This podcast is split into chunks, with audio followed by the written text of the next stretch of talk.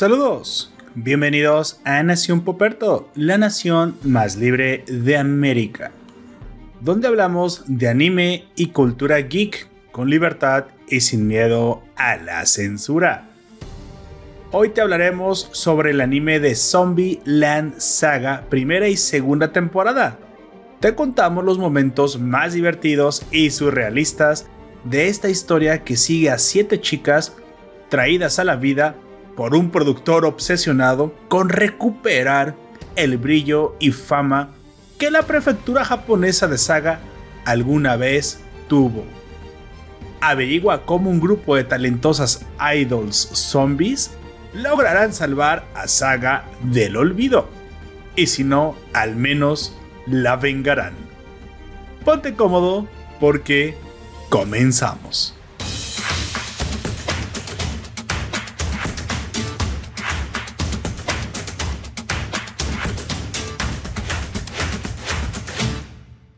Listo, arrancando. Saludos gente, yo soy Lopo Perto, seré tu anfitrión a lo largo de este podcast te recuerdo que estamos transmitiendo por lo general eh, los domingos a las 5 pm. Hoy empezamos un poquito más tarde para los que están en vivo.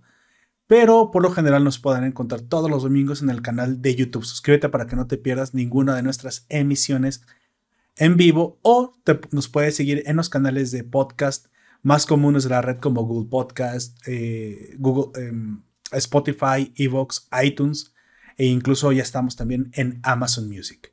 Así que bueno, ya sabes, no te lo, no te lo pierdas. Eh, arrancando, te presento a mi confitrión, el hombre de los chinos. Por favor, amigo. Dígale a la raza quién es usted. Tu sonido está muteado. Así va a estar difícil, güey. Eh, sí, está muy Sí, sí, sí, así va a estar difícil que me escuchen. Eh, buenas tardes, noches, días. Yo soy Aoya, que aquí vamos a estar hablando de mis zombies favoritas de. ¿Cuándo salió la primera temporada? ¿El año antepasado? 2019, creo que son de 2019 la, la primera sí, temporada. Sí, de 2019. Pues mis zombies favoritas del 2019. Y probablemente ya creo que de en general, porque no tienen, los demás zombies no tienen tanta personalidad. Más que nada porque no piensan como ellas, ¿verdad? Pero. bueno, de hecho, hay una.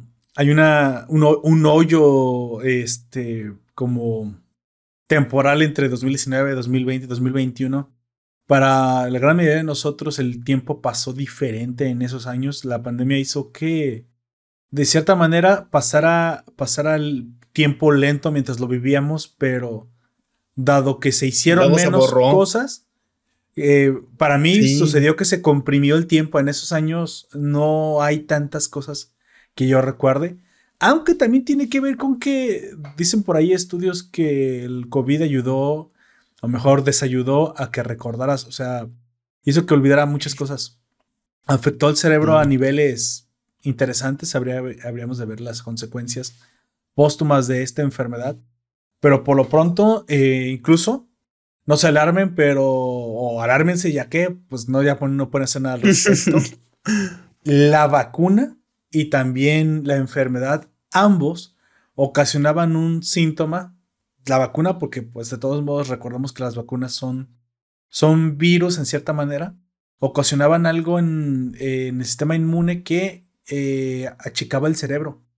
Incluso aunque estés vacunado y te da una leve enfermedad, aunque la resistas, porque para eso es la vacuna, para que la resistas fácilmente, te achica eh, unos milímetros el cerebro o centímetros dependiendo de la gravedad.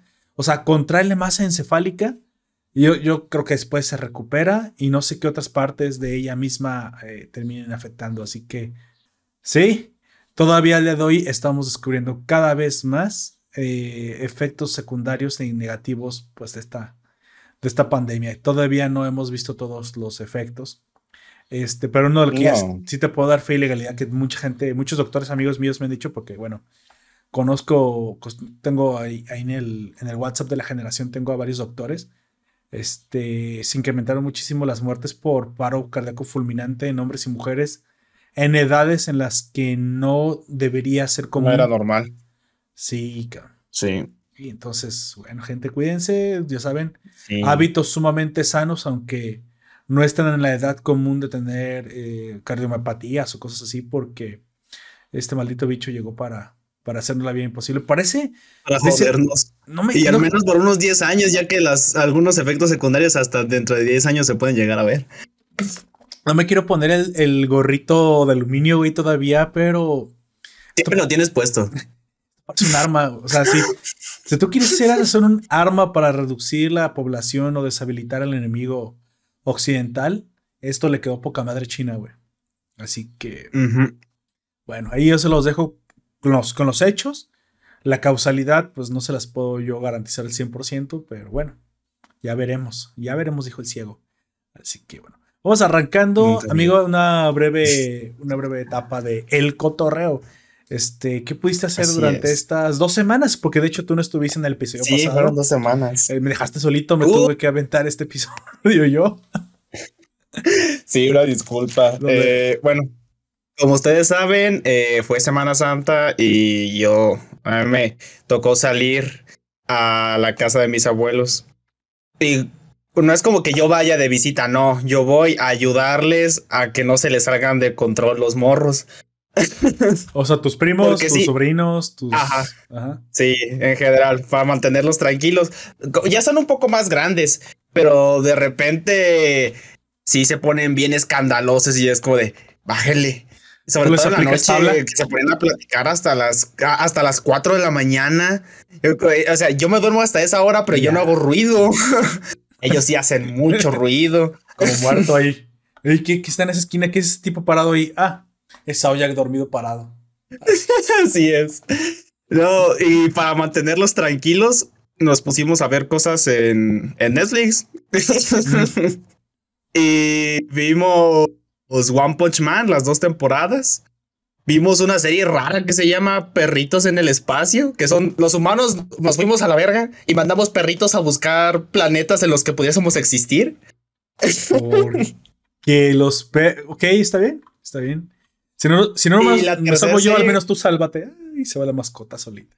No, no, no, no parece que sea eso. Ese sí no lo terminamos porque cuando, se fueron nos quedamos a la mitad. Y el tercero que vimos se llama Centauria, Centauria que también es una serie bien rara eh, que parece de furros, pero no es de furros. Bueno, sí, sí es de furros porque de repente el protagonista es un caballo, pero es un caballo normal, pero de repente hace movimientos muy raros en los que sí, se nota que es para furros, pero a pesar de la furrez, y de lo rara que es, porque de repente son centauros, pero no nada más son de caballo, sino hay uno, un centauro que es mitad cebra, uno que es mitad jirafa, uno que es mitad alpaca o algo así. Porque, eh, y aparte, el, el, término centauro tampoco lo utilizan mucho ellos, porque los que sí son centauros de caballo lo marcaron con copyright y no lo pueden usar como así tan a la ligera, güey. Está cagado. Y de repente tienen poderes muy raros. Y hay una criatura que se llama el Rey de la Nada. Esa madre sí está muy, muy cabronera. Es, como Venom, eh, la, sustancia de lo que estaría hecho Venom, pero con la cabeza de un ciervo, el cráneo de un ciervo y con patas como de camarón y puede volar.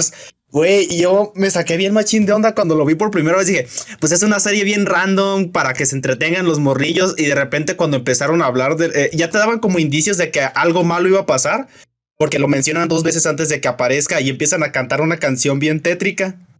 Y cuando sale por primera vez, mis primos, los más chiquitos, se quedan así como, ¿qué está pasando? ¿Es live action o es animación?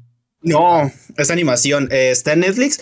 Si te soy honesto, es algo que podía haber dado para más. Si no se hubiese centrado tanto al principio en lo random, tiene una historia bastante interesante en la que el rey de la nada y otro personaje son dos caras literalmente de la misma moneda porque se partieron de un mismo ser.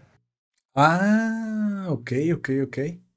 Y eso lo hace bastante interesante. Eh, es tiene capas, eh, por encima hay un chingo de capas de cosas bien raras, bien random, como los, un topo que se pone a rapear, un centauro topo que se pone pues a rapear, o que disparan mini centauros de ellos mismos. Pero debajo de todas esas capas empieza a ver como una historia que parece interesante, pero la siento que la desaprovechan, güey. La desaprovecharon bastante con lo random. O tal vez ese era su, objetivo, que pensaras que era algo random y luego convertirse en otra cosa, pero tampoco deja de ser random porque cuando hay momentos serios, de repente dicen alguna pendejada y es como de... bueno, suena, suena interesante. Creo que Habría que ver. Ah, pero ese es que está en Netflix, ¿verdad? No tengo Netflix. Es que, hablando de eso, bueno, ahorita. Ahorita lo. De que ya bajó. Lo metemos. De hecho, sí, de una vez. Tengo. Me voy a meter notas, pero es que esta nota es bastante interesante. Y, es importante. Y no es que la haya planeado. Y nos afecta a nosotros porque nosotros creamos contenido a veces alrededor de Netflix. no es que lo haya querido encadenar al comentario que vas a decir, pero precisamente el, para los que no sepan, les informo que Netflix se ha, al día de hoy que estamos grabando 24 de abril del 2022, se ha desplomado el 36% de su valor bursátil. Bueno, no sé si mañana aparezca un número diferente, pero hasta entonces la nota dice que el 36% de su valor bursátil se ha desplomado en la bolsa de valores por la constante y continua pérdida de suscriptores. Esto es una bola de nieve que se viene arrastrando hace tiempo en el cual Netflix ya había dado los primeros síntomas de ser una plataforma que estaba llegando a su madurez, que realmente no es algo necesariamente malo, ¿sí? Pero obviamente con mucho potencial de crecimiento todavía, ya que, pues bueno, hay 200 eh, millones de suscriptores, no son ni por, ni de, bueno, ni de lejos la cantidad de personas que todavía están en la televisión, ¿no? Dice, si se, están, la gente se está trasladando de la, televisión al mundo de las suscripciones em, de Internet, pues entonces el, crecimiento sigue siendo todavía ad infinitum. exponencial. Sí, si no hay que ver la cantidad de gente suscrita al Facebook, ¿no? Que no es lo mismo, pero es como para poner un ejemplo, son potenciales suscriptores. Sí, podrás decir, bueno, Poperto, es que la gran mayoría de las personas tienen una cuenta de Netflix para una familia, entonces ya tienes que dividir la cantidad entre cierto número, y luego unas que se la prestan. Y aún así, con todo y eso, con todo y eso, aún así, el potencial de crecimiento es, es mucho más alto. Sin embargo, Netflix ya había, en, en plena pandemia, había mostrado signos de crecer lentamente e incluso ahorita llegando al decrecimiento a la hora de la pérdida de suscriptores. Muchos se lo atribuyen una, bueno, perdió a algunos en Rusia, aunque fueron 700 mil, pero después de eso siguió perdiendo suscriptores. No ha perdido más que un 2 o 3% de su cartera total, de hecho, se ha, se ha acercado, no ha bajado de los 200 millones, pero no superó la barrera creo que de los 220 o 215 y comenzó a descender. Sin embargo, sin embargo, la caída en bolsa sí la quiero explicar porque mucha gente no, vas a, no va a escuchar esto en otro lado porque no se lo van a saber explicar. Pero aquí sí se los vamos a saber explicar porque yo especialmente entiendo economía y aparte me fui a investigar esta cosa específicamente. Lo que sucede, y obviamente esto yo lo escuché en una fuente fidedigna como es el gran economista del, del eh, colegio Juan de Mariana, que es Juan Ramón Rayo. Él explica que se desplomó tanto en bolsa porque la gran mayoría de la inversión neta que tiene Netflix de inversionistas con mucho varo, con mucho, mucho dinero, son inversionistas que, esperan un, un rédito mayor. Es decir, la acción de Netflix no da mucho rédito. Estaba en un 2% o 3%. O sea, ganas más vendiendo chicles en la calle. O sea, no. E, era muy poquito el porcentaje. Lo que se destacaba solamente que lo que estaban haciendo es que muchos inversionistas se avientan este riesgo con Netflix metiéndole mucho dinero, aunque la, acción diera poco, porque esperaban que los revenues, las utilidades, crecieran a largo plazo. Y cuando vieron lo de la pandemia llegar, pues pensaron que iba a ser una oportunidad excelente. Esto mismo pasaba con Tesla, ¿te acuerdas que Tesla le decía a, sus, inversionistas, aguanten vara, pero estamos perdiendo dinero, Elon. Aguanten vara, va, este pedo va a dar. Pero Elon te está haciendo la mierda. Que no, que aguante. Bueno, van a aguantar o no, hijos. ¿Y tú quién? ¿Y los que se aguantaron? Pues soy Elon Musk. Este pedo va a dar dinero. Toma. Y tal, vez la boca. tal vez a mucha gente no le caiga bien, pero él sabe lo que hace. él sabe lo que hace. Por, por algo está donde está ahora. Para 2019, Tesla estaba dando lana ya. Ya, y ahorita ya no es una empresa que da poco dinero, no, ya está generando utilidades, güey. Ya es un negociazo. Y con un esquema de crecimiento ad infinitum otra vez, güey. Pero Netflix se creía que iba a hacer ese crecimiento, por eso le estaban metiendo mucho, mucho dinero. Mucho dinero. Porque las, es que las, a las acciones de Netflix ya, ya estaban muy sobrevaluadas. ¿Qué pasa? Se dan cuenta que ese retorno del 3%, 2% no lo vale, dejó de crecer y comenzó a decrecer. Digamos, no, no quiebra, no se vuelve un mal negocio, solo que ya no es un gran negocio de, para un inversionista, sino para los que están y tal vez este, pues les van a pedir que recorten gastos o algo, porque estaba creciendo muy rápido, pero ya no. Entonces se está amortiguando. Y es que también mucho del problema es que gastó mucho dinero, por eso da pocos revenues, gastó mucho dinero en proyectos que no le reituaron. Y ahí sí, ese, ese ya los... es directamente el problema del virus walk, el problema. Elon Musk. Sí. No, y aparte, en los que sí le podían dar eh, reedituación, no sé cómo decirlo, que, sí se iba a poder redituar. Mm, sí, es que, lo que les iba a dar eso. Ajá. Este, que son las series que a la gente sí le gustaron, muchas las cancelaron y ya no las quisieron avanzar. Una de ellas, que en lo personal, esa sí me dolió y hasta la fecha todavía me duele, es la de Final Space. A mí Final Space me gustó mucho. Al principio, sí, ya le eh, lleva tres temporadas y la cuarta ya no la van a sacar. Sí, al principio era como de, ah, se parece interesante y con el tiempo te, te va atrapando más y más la serie. Y de repente ya, Netflix, ay, ya no vamos a sacar nada. ¿Qué? ¿Cómo? ¿Por qué? A mí me lo hicieron con un montón de eh, series, güey, también. Sí, eh, y cuando no las cancelan, hacen, apresuran demasiado los finales. Como ese ya tiene mucho tiempo, pero la serie de Voltron también apresuraron el final. Y, y, se nota que apresuraron el final y a la gente ya no le gustó lo que sacaron de el final que tuvo la serie. Otra que por ahí he visto que a la gente le gusta, esa yo no la he visto, la de Anguina E o algo así, no recuerdo cómo se llama. He visto que a mucha gente le gustó y también la cancelaron. ¿Por qué, chingados? No ah. sé, las que más le están dando dinero las está cancelando. A la que la gente más les llama la atención las está cancelando. Y las que está sacando por montones y que nadie quiere ver. ¿Qué pedo? No, no, entiendo. Sí, de hecho, bueno, uh, como digo, es una tormenta perfecta que se le junta a Netflix. Le dan muy, paso uno, le dan mucho dinero esperando que el crecimiento sea exponencial y que ese rate que es poquito al principio se vuela mucho pero no lo logra Netflix. Es como si Elon mm. Musk no hubiera hecho, no hubiera logrado que el Tesla diera dinero, ¿sí? No hubiera logrado sacar los 100 mil o no sé cuántos coches tenía que sacar para que comenzara a dar Sacar pues adelante. No lo logró porque aunque tenía todo el apoyo, tenía los 200 millones de suscriptores, la, exactamente el crecimiento se vio em, pues detenido, incluso interceptado por otros competidores pero aquí sí quiero decir algo. Mucha gente dice, es que no tener competencia, ahora tiene competencia. No solamente es eso. Netflix es la que todo el mundo tiene. Es muy difícil desbancar a la de 200 millones. Y su crecimiento no está para nada cooptado todavía.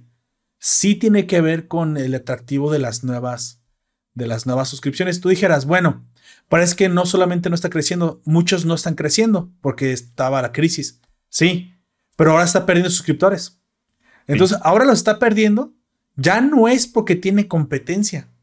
Eh, cuando dejó de crecer a la misma velocidad, sí podrías decir que era la competencia. Bueno, hay gente que quiere probar otras cosas. No, no, está perdiendo el pedazo de pastel que ya era suyo. Entonces, eso tiene que ver con el contenido que ya está dentro de la plataforma. Porque cuando tú entras, es una prospección. Pero ya, si ya estás adentro y no te gusta y te vas, quiere decir que entonces que ya probaste el producto. O sea que Netflix no solamente falló en atraer a nuevos suscriptores, sino que los que ya tiene los comenzó a perder y tiene que ver directamente con su contenido. Otra, entonces las que pasa a las personas que le habían sobreinvertido a Netflix porque ya no, eh, bueno, porque esperaban un rédito exponencial, ya no les interesa esperarse al 2-3%, van y lo meten si quieres en, no sé, pues en bonos del ahorro nacional, yo, yo no sé qué puedas, meter tu dinero. Este, Calabazas S.A., no sé. no sé, en la chocolatera Rocío del, hijo del presidente, no, no, sé dónde Eso no existe. Este, no, lamentablemente sí, güey. El bodoque tiene una chocolatera que papi le puso. Y apenas tiene dos tiendas. ay, güey. Bueno, este, y, y, ese dinero bien invertido te va a dar más del 2 o el 3%, 5% que te dé. Entonces, eso hace que las acciones de Netflix se desplomen porque vuelven al, bueno, recuerda que el mercado regula, están bajando al nivel real que debe tener el precio de la acción de Netflix, que es dos terceras partes de lo que tenía. Y yo no sé si más, ¿eh? Yo no sé si comienza a perder más todavía.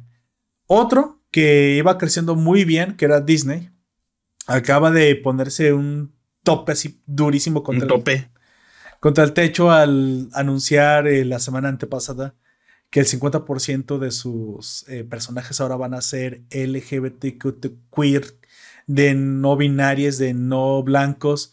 Eh, al rato yo creo que no humanos. Bueno, nos va a entregar puros, puros animes de furros, tal vez. Yo no me quejaría, pero. No, no soy furro. No soy furro, pero no me quejaría. Ah, acabo de confirmarlo. Saque el clip. Ah. Porque a los niños les gustan los animalitos, supongo. Porque, pero, o sea. Pongo. Yo no sé qué pedo con, con Disney. Entonces. Es que Disney mm, se quiere poner la chaquetita de wow y de que apoya a la comunidad, pero luego por debajo es bien culerito con las comunidades. es que, aparte, otra cosa, si alguien no tendría por qué. Si alguien tendría que ser tachado de conservador, ultraderechista y, y casi hitleriano, es Disney. Porque, tendría Que, porque tendría que montarse en su. No, es que es familiar. ¿Sí? Sí. Y con todo y eso, sería la plataforma que yo iría a meter a mis hijos. Porque por fuera puedo decir sí, inclusión, y por dentro, no, no soy pendejo. Sí. Ni en pedo, dice. Y, en primer, ni en pedo. O sea, yo no en pedo y no voy a dejar que mis hijos estén expuestos a esa tontería. Pero no. Entonces, ¿qué pasa? Pues entonces Disney se acaba de poner una, una soga al cuello, o sea, se acaba de disparar en el pie. Le está dejando, ahora, hay otras dos, plataformas que tienen mucha HBO. Amazon ya estaba, podrías decir. Pero hay dos plataformas que tienen mucha hambre de crecer, güey. HBO, que la verdad es que no lo está haciendo nada mal. Y la más reciente que acaba de aparecer en el, en el mapa, que es Paramount Plus. Sin embargo, ah, sí. sin embargo, HBO acaba de recibir un refuerzo. Así como cuando este, despides a Messi compras a Mbappé porque pues aquel vato ya ni sirve para nada. Ya casi se retira. Ya, casi está viejo, güey. Ya. Bueno, no. Sí, es bueno. Está viejo, pero hasta Ronaldinho pero también. Sí, ya está viejo. Eh, eh, muchos dicen que a lo mucho le quedan dos o tres años más. Lo mismo con Cristiano Ronaldo. Ya lo en el Querétaro. es que ya, ya, ya nació. Este, Y que por cierto, Ronaldinho lo hizo muy bien en el Querétaro, ¿eh? Por cierto. Ronaldinho lo hizo bien en el Querétaro, pero también a Ronaldinho le salieron, no, sé, eh, se quiso retirar, le salió mal y tuvo que regresar, güey. Pobrecillo. Pero bueno. Sí. pero los, esos futbolistas te juegan dos, tres partidos de exhibición y se ganan una. Y ya. sí. Lo sé. Entonces, es lo mismo. O sea, ¿qué pasó? Papá Discovery dijo, porque ahora es tu padre Discovery, le dijo a ATT, oye, tú no le sacas dinero a eso que tienes ahí que compraste. Y ATT dijo, no, la verdad es que no, yo me dedico a mejor telefonía. Véndemelo, ¿no? Telefonía. Este, bueno, va, yo te hago el paro para que veas cómo se hace esto. Para que veas cómo se hace entretenimiento, porque no sé si lo sabías, pero Discovery es el gran gigante de, o sea, es el gigante dormido debajo de, la niebla que nadie conoce, pero que es enorme, güey. Enorme. Con más de 100 millones de suscriptores en eh, Estados Unidos a Discovery Plus. 100 millones. Sí, y mucha gente no lo sabe, pero Cartoon Network eh, de ellos. Cartoon Network es, propiedad de Discovery. Eso también incluye a Adult Swim, Toonami y, la mayoría de las caricaturas que nosotros hemos visto son de ellos. Sí, Discovery es. Dije, oye, güey, eso de filmar leones y deja, güey. Sí. A ver, correteando la gacela. Ahora, ahora, ahora. No sé, lo ha hecho muy semanas bien. el tiburón durante tres semanas. ¿Sabes qué, qué es lo que también creo es que hizo estos canales de que le gustó a las familias que es Discovery Home and Health, este Assassinations, Investigations, perdón. O sea, Discovery ha sabido diversificarse chingón en la televisión. Y es a quien el, Se ha ramificado de una manera bastante efectiva para atraer la, mayor cantidad de público posible. Para los niños más pequeños, ya tiene el Discovery Kids ah, desde hace muchos años para los eh, niños un poco más grandes, incluso nosotros que seguimos viendo caricaturas, Está Disco, es este Cartoon Network. Ya después vienen los de Home and Health, que es para las mamás, que para ver cómo remodelan casas y programas de cocina. También para las mamás, lo de Investigation, porque eh, son puros programas de. Además se la pasaba viendo los de Discovery, güey. Solo, solo tenía el cable para ver esos canales. Y dije. Y bueno, yo no me he dado cuenta de la envergadura del tamaño de la empresa y le alcanzó para adquirir Warner Media. Y hoy pues tenemos un renacer de Warner Discovery, que otra vez digo, HBO se va a ver beneficiada de esta fusión y es la que tiene hambre de crecer. Güey. Se hubieran, este, aventado con esto antes, pero bueno. Ya. Si bien Paramount Plus tuvo un, un repuntillo así cuando salió la serie de Halo, que tal la gente está queriendo verlo. Eh, eh, eh, el, problema no es que haya tenido un repunte, el problema es mantenerlo. Que la gente se quiera quedar. Porque ahorita nada más están ahí por la serie de, de Halo. No hay. Ah, la única otra cosa que me llama la atención de ahí es la serie de Kung Fu Panda que les dije hace mucho. No veo nada más que me llame la atención de Paramount Plus. Fíjate que da la impresión de que muy probablemente pueda ser una alianza con Amazon. Así como en un principio Amazon hizo una alianza con MGM y ahora compró MGM. Que por cierto acaban de estrenar todas las películas del 007 en Amazon Plus. Amazon, ¿Ah, Amazon, pues sí, este. Prime. Prime. Sí. Eh, sí, están todas. es que todos tienen un plus. y yo dije, ¿what? De estas, cuando agarro el maratón? Entonces, ¿qué hice? comencé dije, no, no, bueno, no, no voy a aventarme todo el maratón porque me voy a volver loco viendo todas las películas de golpe. Pero, eh, ahora ya, ya entra, dejando las notas y ahora entrando en lo que yo hice en la semana, arranqué el maratón de, de 007, pero solamente las de Daniel Craig, las últimas. Digo, eh, voy a la mitad de la segunda película, no son tantas, ahí sí son cinco nada más, porque quiero ver la, la última, No Time to Die. No Time to Die es la primera vez que no voy al cine desde Daniel Craig a ver una película del 007. Así que bueno, ahí lo tienen.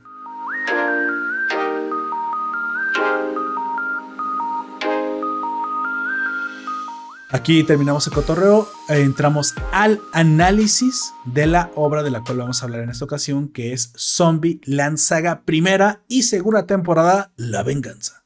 Así que vamos allá. Eso. Y esta vez sí es la venganza. Muchas veces lo decimos por meme, pero sí, esta vez sí se llama así. Zombieland Saga y Zombieland Saga, la venganza. bueno, Zombieland Saga es una serie que, con dos temporadas hasta ahorita animadas que se estrenó en la plataforma de Crunchyroll, que nos cuenta la historia de unas chicas idols que tienen que salvar la prefectura de Saga, Zombies Idols, que tienen que salvar la prefectura de Saga del olvido. ¿Por qué, cómo y cuándo?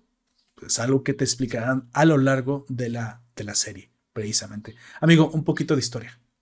Arranca. Sí, es, eh, como ya dijimos, Zombieland Saga o Sobirandu Saga es un anime coplanificado por Side Games y Aves Pictures y animado por Mapa, que ya saben que Mapa es el que hizo Jujutsu Kaisen, Shingeki no Kyojin, etcétera, Pura etcétera. calidad. Eh, empezó a emitirse en Japón el 4 de octubre del 2018. habíamos dicho que era el del 2019, no, pero la primera temporada salió en 2018, güey. 4 de octubre, pero terminó en 2019, así que pues podemos decir que... Pues, no, terminó en diciembre de ese mismo año, el 19. Oh, en Japón, pero en Japón. Sí. Ah. Bueno, yo lo, yo, yo lo vi de, en las páginas de confianza, así de que yo sí lo vi en ese año. y la segunda temporada. Sí, sí, sí. Así es. El Zombirandu Sanga Revenju, que se estrenó el 8 de abril del 2021 y finalizó su emisión el 24 de junio de 2021. O sea, hace casi nada. Sí, sí, sí. Por eso la tenía en. Se me quemaban las habas, güey, por, por hablar de Zombieland Saga. Por verla. Y se anunció que el anime original de los estudios Mapa y la productora de Avex eh, contaría con una película misma que ya se encuentra en desarrollo. Los detalles de producción y su fecha de estreno se darán a conocer próximamente. O sea, esperen la película, pero sigan esperando porque no sabemos mucho. Para julio, agosto, yo escuché por ahí, vi algunas notas, pero no tenemos exactamente la, la fecha. Que por cierto va a ser... No sé si vaya a ser este, animada o va a ser con personas, va a ser este live action. Pero contará. que se ha animado, porque dijo que eh, Mapa sigue estando relacionado. Pues contará los eventos después de la segunda temporada, precisamente de la cual hablaremos en la parte con spoilers. Y hablando de los spoilers. El pues final. no podemos comenzar a, hablar del bien, bien de lo que es esta serie sin tocarlos. Así que si tú, si, si tú ya te, te interesó, te picó la mosquita de la curiosidad para este podcast aquí, ve a ver primera y segunda temporada, se van como agua. Son, son entre las dos, son 23 o 24 capítulos, son, no son tan largas. Cuatro más o menos. Este, Y también tienen por ahí un manga precuela del cual ya hablamos en el episodio pasado. Si quieres conocerlo, pues supongo que en el manga toco algunos spoilers de la serie, pero no son tanto spoilers porque me centré mucho en la propia historia del manga. Sin embargo, este sirve como una precuela muy interesante a los eventos que vas a ver en la serie. Y si ya la viste, pues quédate con nosotros porque vamos a entrar en el análisis de los eventos de esta gran, gran serie. Así que, pues bueno, sobre advertencia. No hay engaño. No hay engaño. Vámonos. Bueno, amigo, Zombie Land Saga. ¿Qué pasa en Zombieland Saga? yo creo que en general de casi cualquier serie eh, tiene los eh, de los mejores inicios. Eh, te, plantean algo de una manera muy bonita, súper épica, para literalmente darte un golpe de realidad de que no todo es como, no todo es tan bonito como piensas. Pues sale Sakura en abril de 2018, que es la protagonista la mayoría del tiempo, la protagonista principal la mayoría del tiempo de las dos temporadas, porque si no se centra en ella la historia, ella está, eh, ¿cómo se llama? Aprendiendo de la historia de las demás. Pero todo se centra desde su perspectiva, casi todo. Y pues ella está muy emocionada porque ya mandó un correo y va a hacer una audición para hacer una idol que se va a realizar en Tokio. Pero justo cuando sale de su casa, la atropellan y la matan. Le pega un camión, güey me la saca volando. Eh, y eso a lo mejor hay mucha gente que no ha visto Zombieland Saga, pero esta escena estoy seguro de que cualquier otaku o cualquier conocedor o cualquier gente que ve anime ya la ha visto. Porque ella va bien alegre y ¡pah! Madrazo. Sale disparada. Luego pinche escena te la pone como por cinco ángulos de atrás, de adelante, desde la desde, desde el conductor, desde afuera y sale la morra volando. Desde abajo incluso, ¿de qué? O sea, lo último que escuchó la, la familia, porque aparte cuando sale, grita él, ya, ya me voy. Entonces, sabes que no vive sola, está, está con su familia. Y al salir, este, ya me voy. escuché el pinche madrazo afuera.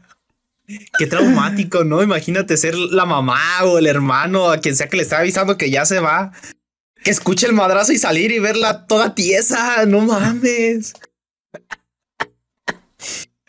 No, y bueno, como, como, se ve que la cosieron, se, se, desmadró la cara, güey, la mitad, o sea. Sí. Se ve que el madrazo fue en toda el área de la cara y, pues la destrozó la, la A lo mejor ya hasta por ahí se le salió el relleno del cráneo.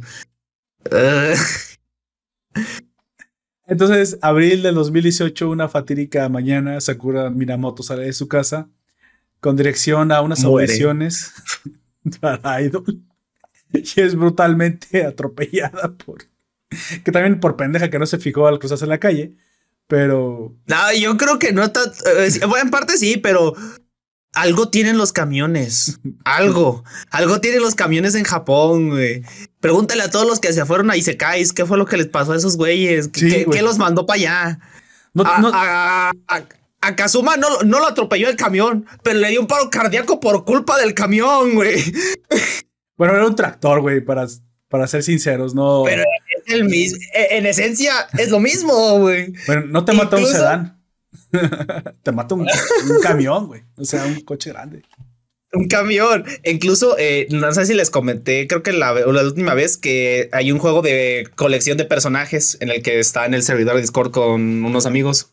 ¿Mm? Pues en ese, el camión, eh, Truck Kun es un personaje que cuesta como 900 y en, la, en los GIFs que tiene está esta escena en la que matan a Sakura, güey. No, o sea, ya prácticamente se hizo un meme en Japón de que cuidado con los camiones porque te mandan a Isekais, güey. A Isekais o te convierten en un zombie. bueno, eso pasó. Recuerden, aquí los tiempos son interesantes. Esto pasó en abril del 2018 y acto seguido Sakura Minamoto despierta en una casa abandonada en el 2018, cuando se da cuenta que pues prácticamente está llena de zombies esta casa. Se encuentra en algún momento con Tatsume Kotaro, un extraño hombre que muy probablemente da mala espina de verlo, pero funge como el representante loco de un proyecto que en su, en su boca es el proyecto Zombieland Saga, que no es otra cosa más que utilizar chicas legendarias, famosas, talentosas, revividas del pasado, para formar un grupo de zombies que aparte son idols que se vuelvan famosas y salven. Y salvar a la prefectura de Saga del olvido. La saga del olvido cultural. Chan, chan, chan, chan. Y teniendo como principal, o mejor, como primer zombie em, y la figura central del grupo, a Sakura Minamoto, precisamente, que ese, que el día que perdió la vida, ella se dirigía a ser muy probablemente una idol. Así que, y así comienza esta historia tan loca. Diez años después del accidente de Sakura, ella se ve forzada, o supongo no tiene otra opción, a integrarse en un grupo que va a cambiar su vida para siempre y la vida de los habitantes de Saga. Esas chicas legendarias forman un grupo junto con ella llamado Franchuchu. Amigo, ¿qué es un Franchuchu y por qué se llama así? un estornudo, güey. Es eso, es un estornudo. Franchuchu. y así se quedó el nombre. Tal cual, esa es la historia de por qué se llama Franchuchu. Pobrecita Tae. A mí me da mucha ternura. De hecho, es mi zombie favorita. Bueno, estas chicas, estas chicas que revivieron como zombies, eh, pues deciden, pues realmente, pues ya que están muertas. ¿Por qué no les queda opción? No les queda opción. deciden integrar, como, como les había eh, sugerido Kotaro Tatsumi, este chico. Que por cierto, este, bueno, es un hombre ya, yo que ronda los 30 años, que no nos ha dicho cómo es que pudo, pudo traer a la vida a las chicas. No, no nos das cuenta. No se muestra. Mucho. Porque aparte, en un principio la saga la saga. La historia tiene una... Mm, eh, ¿Implicación? No, una, tonalidad de parodia. O sea, simplemente... muy cómica. es, cómica y no nos interesa las razones del por qué o cómo es que hay chicas zombies. Solo sabemos que son chicas zombies y que aparte tienen que ser idols. Te pierdes en la idea de que, bueno, tienen que ser idols, pero en lo que en un principio parece una historia cómica, como tú acabas de decir, sin muchas razones o muchas explicaciones del por qué suceden las, las eh, el setting de los argumentos detrás de ella, sí comienzan a, tener peso conforme avanza la historia y en algún momento son parte esencial de la explicación del, mundo que les rodea. El mundo que les rodea es Saga, claro, y Saga tiene que ser salvada. Pero el problema es creer que tiene que ser salvada en más de una forma. Saga es una prefectura interesante, es una prefectura que durante mucho tiempo fue un bastión de defensa japonés. Durante la era Meiji y durante la era Tokugawa, se le dio a Saga la responsabilidad de ser la primera defensora del puerto de Nagasaki, que era el puerto en el, al cual, en el cual Japón pues, eh, sufría casi la mayoría de sus invasiones o, o sus o, su comercio al extranjero sucedía por el puerto de Nagasaki. Curiosamente, es, una ciudad, militar muy importante durante, durante el siglo XVIII y XIX. Sin embargo, con el tiempo, también Saga sufre de otro fenómeno muy extraño, que es que al haber paz, es la prefectura en la que sucede mayormente el comercio occidental. Recordemos que los, primero los holandeses, luego los, los británicos y últimamente los norteamericanos forzan a, Japón a abrirse al mundo, siendo Saga la primera eh, prefectura, el primer territorio japonés que se tecnifica, se occidentaliza de forma acelerada, creando cierto uh, cisma cultural entre los ciudadanos de la prefectura y el resto del país. Esto explica históricamente muchas cosas de la, del anime, porque sí sucedió, pero también explica por qué hay un dejo de el pasado glorioso de la prefectura que sí existió. Aquí sí es Make Saga Great Again. Literalmente. pero, o sea, tenía que dar este brevario, cultural porque precisamente sí hay una razón por la cual hay que traer a Saga de vuelta al mapa cultural, a, su grandeza histórica que tuvo. Porque incluso en algún momento incluso desapareció como prefectura, luego se, se volvió a, este, a, establecer la prefectura y durante ese breve periodo de tiempo incluso lo, vemos tratado en el anime. Pero bueno, vamos avanzando. Estas chicas Ah, son siete y tienen nombre, apellido, razón de muerte y una función muy específica dentro del grupo que tiene que ver con su vida, que en, en algunos eh, eh, momentos fueron legendarias o fueron muy interesantes o fueron muy talentosas, o, fue, o significaron algo muy importante para la prefectura. Para la prefectura. Arráncate, por favor. Empezamos con nuestra protagonista, la atropellada. Y la número uno. Y, la y número uno, porque ya después de que se convierten en zombies, eh, el, mismo Kotaro solamente te dices el uno, el dos, el tres, y así sucesivamente hasta que llegamos a la última.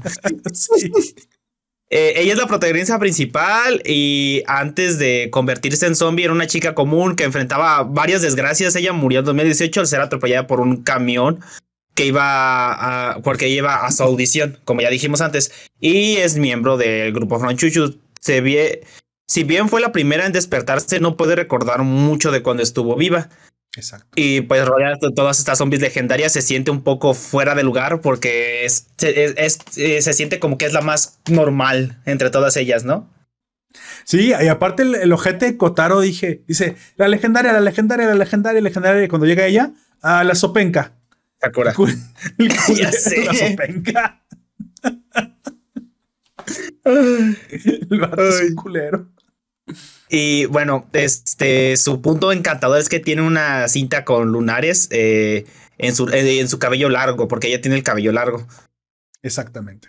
Bueno, también tenemos a la número dos, que funge también como la líder del grupo de Franchucho. Aquí eso es curioso porque suele ser la misma que la uno pero tienen funciones diferentes. Si, bien Sakura es eh, como, quien dice la más importante dentro artísticamente dentro del grupo, es porque es la funge como la cohesión del grupo, aunque no sea la más talentosa, aunque no sea la que mejor baile o sea la, la líder que mantenga la disciplina dentro del grupo.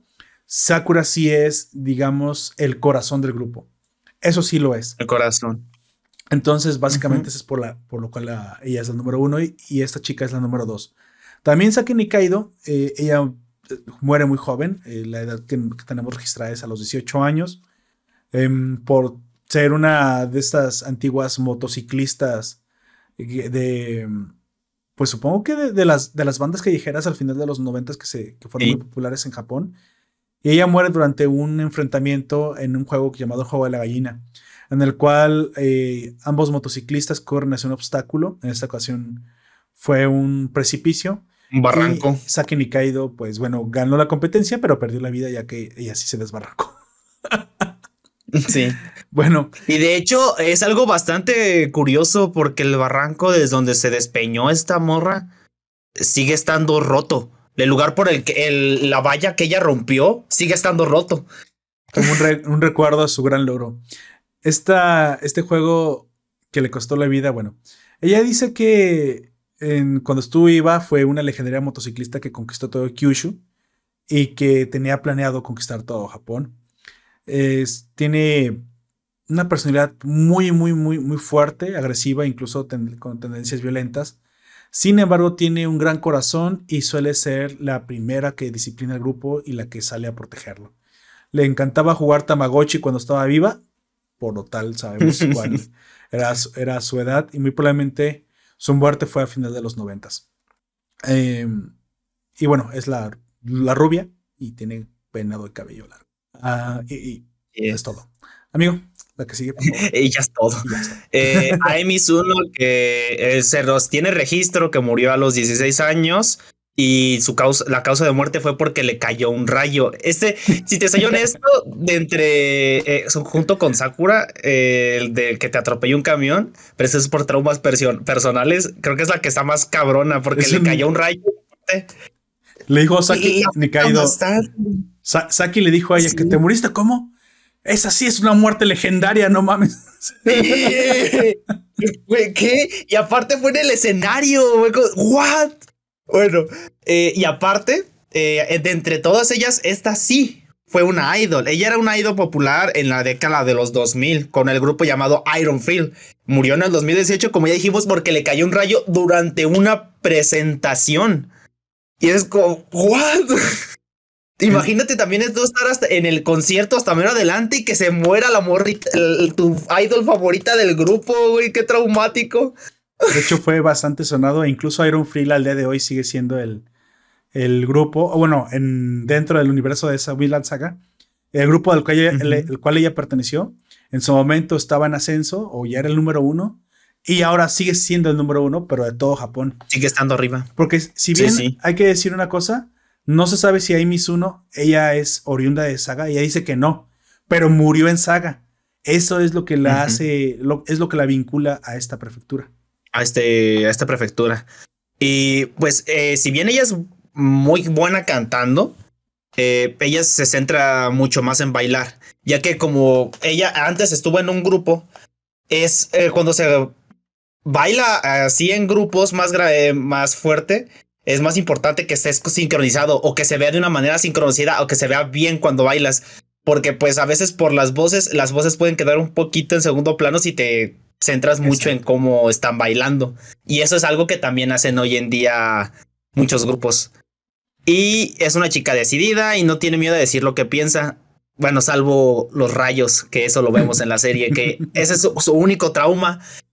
Y al final, eh, y durante la presentación, de hecho, le cae un rayo porque el, destino es culero, pobrecita, pero como ya está muerta, no se va a morir. Pero sí, sí hay una razón. A ¿eh? brillar. ahorita que terminemos con los personajes, te voy a decir algo que, y les voy a adelantar algo de lo del manga porque sí importa precisamente en relación a, a cómo te acabaron todas. Pero bueno, ahorita que lleguemos al final porque tiene que ver con la última, que está llamada.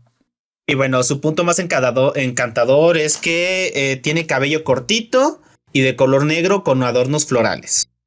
La que sigue es Junko Kono, la chica de pelo blanco. Ella muere a los 19 años, se desploma su avión en saga. Este, ella es conocida como la zombie número 4 y fue una idol durante los 80 cuando las idols eran realmente cantantes solistas. Ella no, solistas no alcanzó a vivir la revolución de las idols, la guerra de las idols de los años 2000, que eran grupos. Así que no, no conocía esta es de esa época en donde eh, salió esa canción de Stay With Me. sí, ella es tantito pre-Bastric Boys, güey. Antes de Bastric Boys. Justo antes. Justo antes. Em, ella murió, eh, como dije, en el, en el, 83 en un accidente aéreo. También es miembro del grupo Franchuchu. Es introvertida, es reservada tiene una fuerte convicción como idol y es, y es la mejor cantante entre las siete, ella, porque ella era una cantante solista. Si bien Ai también tiene una gran voz, es la que mejor baila porque ella es una idol, una showgirl. Pero Junko es cantante y aparte compositora porque sabe usar incluso la, guitarra y componía sus propias, sus propias canciones. Así que decirle idol no cuadra perfectamente con lo que nosotros conocemos de las idols japonesas. Ella bien podría ser una solista de occidental de cualquier, de cualquier país. Es, más parecido a, lo que nosotros tenemos como, no sé, tal vez Mariah Carey o algo así. Porque no, no tomaría el ejemplo como de Madonna, porque Madonna es más enérgica, sino que son más tipo baladas, lo que, ah, bueno, lo que nos dan a entender ya cantaba más de tipo balada. Pero no es una mala, un mal ejemplo Madonna, ¿eh? Porque también Madonna baila, entonces no es un mal ejemplo. Sí, Aunque ella... Pero es que ella no bailaba. No bailaba, creo que no bailaba, tienes razón. Era pura voz. Por eso no, por eso no la, no la contaba ahí. Y de hecho sí, se, das, cuenta de la voz que tiene. Nada más al final... Sí, es muy eh, buena. Ella siente que es mala para bailar y bueno, a través de la serie lo va trabajando. Y su punto encantador es que es muy bella, pero siempre tiene cara triste. es, es la melancólica. Melancólica y bonita. Así es. Yuri, que tiene, eh, eh, tiene registro que murió a los 19 años y su causa de muerte fue la decapitación. Yo decía que estuvo muy feo lo de una militar, que sí, también me estoy acordando. No, todos murieron de una manera fea. Bueno, todo menos eh, la que sigue de esta es la que murió de una manera más cotidiana, por así decirlo. Este, ella era una chica de la era Meiji. Eh, Meiji Jidai, pues eh, también es el, era un, es el miembro de Franchuchu y fue una legendaria cortesana Oiran que estuvo ahí durante la restauración de Meiji.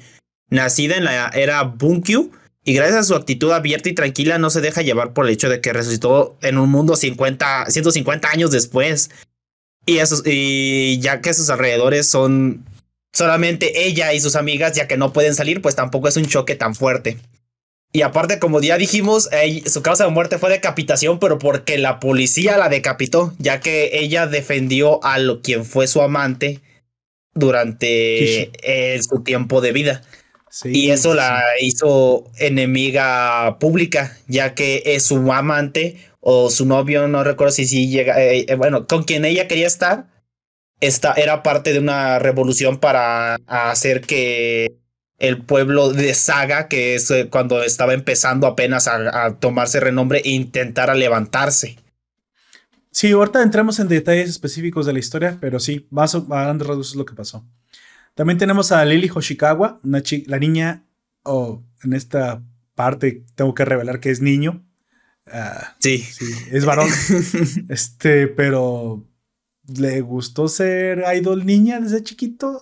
Ah, ya sabes. Sí, a los japoneses les encanta este pedo. Entonces, Lily Hoshikawa, cuyo nombre verdadero es Masao Takeo, no, Masao Go, perdón, Masao Go, eh, murió a los 12 años ya siendo una idol niña, cantante, eh, bailarina, prácticamente una artista de televisión este, infantil. Prácticamente completa. Al llegar a la pubertad y siendo un hombre por nacimiento, le sale vello facial y entra en un shock tan tremendo que le causa un paro cardíaco fulminante. sí, es, es, lo que decía, de entre todas es la que eh, eh, es quien muere de una manera más normal, por así decirlo. O sea, no dije que no sea feo, sino que es más cotidiano, es más, es más normal que escuches, se murió de un paro cardíaco. Bueno, no alguien de 12 años, pero es más común que, eso a que digan, la decapitaron, le cayó un rayo. Y era un niño trans que estaba en plena apogeo de su carrera televisiva. Bueno, ella actuaba como actriz infantil en papeles protagónicos de drama que se transmitían en los canales de televisión. Este, como ya dije, es transgénero y su, y su nombre verdadero era Masaugo. A pesar de ella sí haber nacido en Saga, eh, su lenguaje es propio de la televisión, cosa que de repente en japonés lo puedes notar, nada más que no es en el doblaje. O bueno, si no sabes japonés, a lo mejor no lo sabes, pero su acento es un acento de televisión. Por eso es la más pequeña del grupo, pero es la que mejor sabes interpretar papeles televisivos. Em, se presenta con coletas adornadas y tiene un corazón sobresaliente en su pecho que representa el verdadero corazón que se le salió del pecho a la hora de morir. Sí. Tiene un vasto conocimiento del nuestro espectáculo y a pesar de su físico, al ser más chiquita que las demás, eso le da una ventaja en las coreografías realmente y eh, se presenta como la más tierna y adorable por ser una niña entre las entre el resto. Nunca se había revelado durante la historia su, su, condición transgénero hasta que le preguntaron sobre su pasado y a pesar de conocerlo, ella seguirá siendo Lily a pesar de todo. Así que bueno, ahí lo tienen, Lily Hoshikawa, muy interesante su, su, historia, que por cierto en el manga precuela sabemos de dónde viene y, quién es su madre porque la vemos precisamente en el manga. Pero bueno, eso ya es historia otro cosal por favor. Más adelante. Más adelante. Quien sigue es nuestra favorita, bueno, mi favorita, y de quien se trata el Gaiden del que hemos estado hablando, que está llamada, que tiene 29 años, y la causa de muerte probable contra pelea contra Sagako una chica legendaria sin algún otro título, la única zombie que aún no ha recuperado su conciencia humana. Eh, eh, eh, ese me hace bien adorable y aparte como que tiene las orejitas así en el cabello. eso de la muerte de yo, lo, yo lo puse, no, no viene en su biografía oficial, pero ahora te voy a explicar por qué. Sí. Continúa. A ver, lo vamos a se va a explicar más adelante. Ella es oficialmente quien nombra al grupo Franchuchu ya que estornuda. Y pues, ese es el nombre. y aparte, suena francés, suena, suena mamalón. Es que le querían poner algo así. De hecho, sí estaban pensando en poner algo como francés. Y pero como no puede pronunciarlo, Frank, Frank, Frank, ¿cómo dijiste? ah, eso hay que ponerle. así es. Aparte es la legendaria Tai llamada. Pero ¿por qué es legendaria? Tú cállate. Legendaria Tai llamada. y es de, entre todas ellas es quien lleva el cabello más largo y que siempre lleva el cabello suelto. Y tiene eh, dos flequillos laterales que sobresalen a modo de alitas o de, yo digo más bien orejitas, pero ahora que lo pienso sí parecen más alas. y presenta vendajes por todo el cuerpo, ya que pues al parecer es la que terminó más feo de su cuerpo después de que murió. Ah. Y al producir eh, y comunicarse con, eh, bueno, para poder producir sonidos o lo que sea, no, no los puede hablar bien, así de que solamente hace de manera adorable. y, por, eso no puede cantar la pobrecita. Bueno, no. No voy a decir que no canta porque en la del pollo ya hace el ruido del pollo y eso es parte de la canción, güey. Este, y a pesar de que su conciencia no ha despertado, es, es muy buena físicamente. Tiene, parece que es la más fuerte y de repente también parece ser que es la que tiene más suerte porque ella solamente haciendo paz, paz, paz en el teclado ganó un chingo de cuánto gana, 20 millones de yenes. 200 millones de, yenes. 200 millones de yenes. Sí, no, es este, y se Sí, sí. Sí, tiene muy buena memoria muscular para aprenderse las coreografías, a pesar de no tener el cerebro de todavía del todo activo. En el taller y a principios de la serie, su actor de voz se mantenía en el ultimato y esto se hizo público en los créditos al final del tercer episodio. Aquí voy a explicar un poquito el por qué puse su muerte. Em, hay, que, hay que decir que no se conocía la, la edad de Tae llamada. De hecho, parece una chica, pero es la más grande de todas. Ella eh, sí. Con 29 años. Lo que pasa es que en el manga apenas va un volumen. En el manga todavía no ha muerto. Ella aparece en el manga. Mm. Supuestamente el manga va a explicar su muerte. Porque es la única que no sabemos, pero no sabemos de su muerte porque su muerte conectaría directamente el final de la temporada 2 con, con ella. Entenderíamos por qué está sucediendo lo que está sucediendo, pero yo se los digo de una vez porque realmente esperarlo y verlo no, no va a cambiar mucho. En la segunda temporada se nos dice que hay una maldición en Saga. Y sí la hay. No solamente es la maldición de ser olvidada, sino que existe literalmente una clase de magia antigua que cierne sobre Saga y, le trae desgracias a la prefectura. ¿Por qué? Eso es algo que todavía no sé.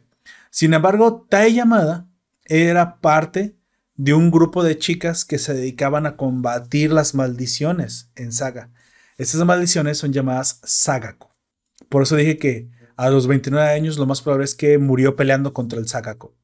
estas maldiciones son creadas por el dios ahí sí no me acuerdo cómo se llama, Matsubirashi o Mitsubishi, ya no me acuerdo, Mitsurugi si quieres. Mitsubishi. No me acuerdo. Mitsubishi, no me acuerdo. Tiene un nombre con M. Puedo decirle Mitsubishi porque es como la marca de Mitsubishi.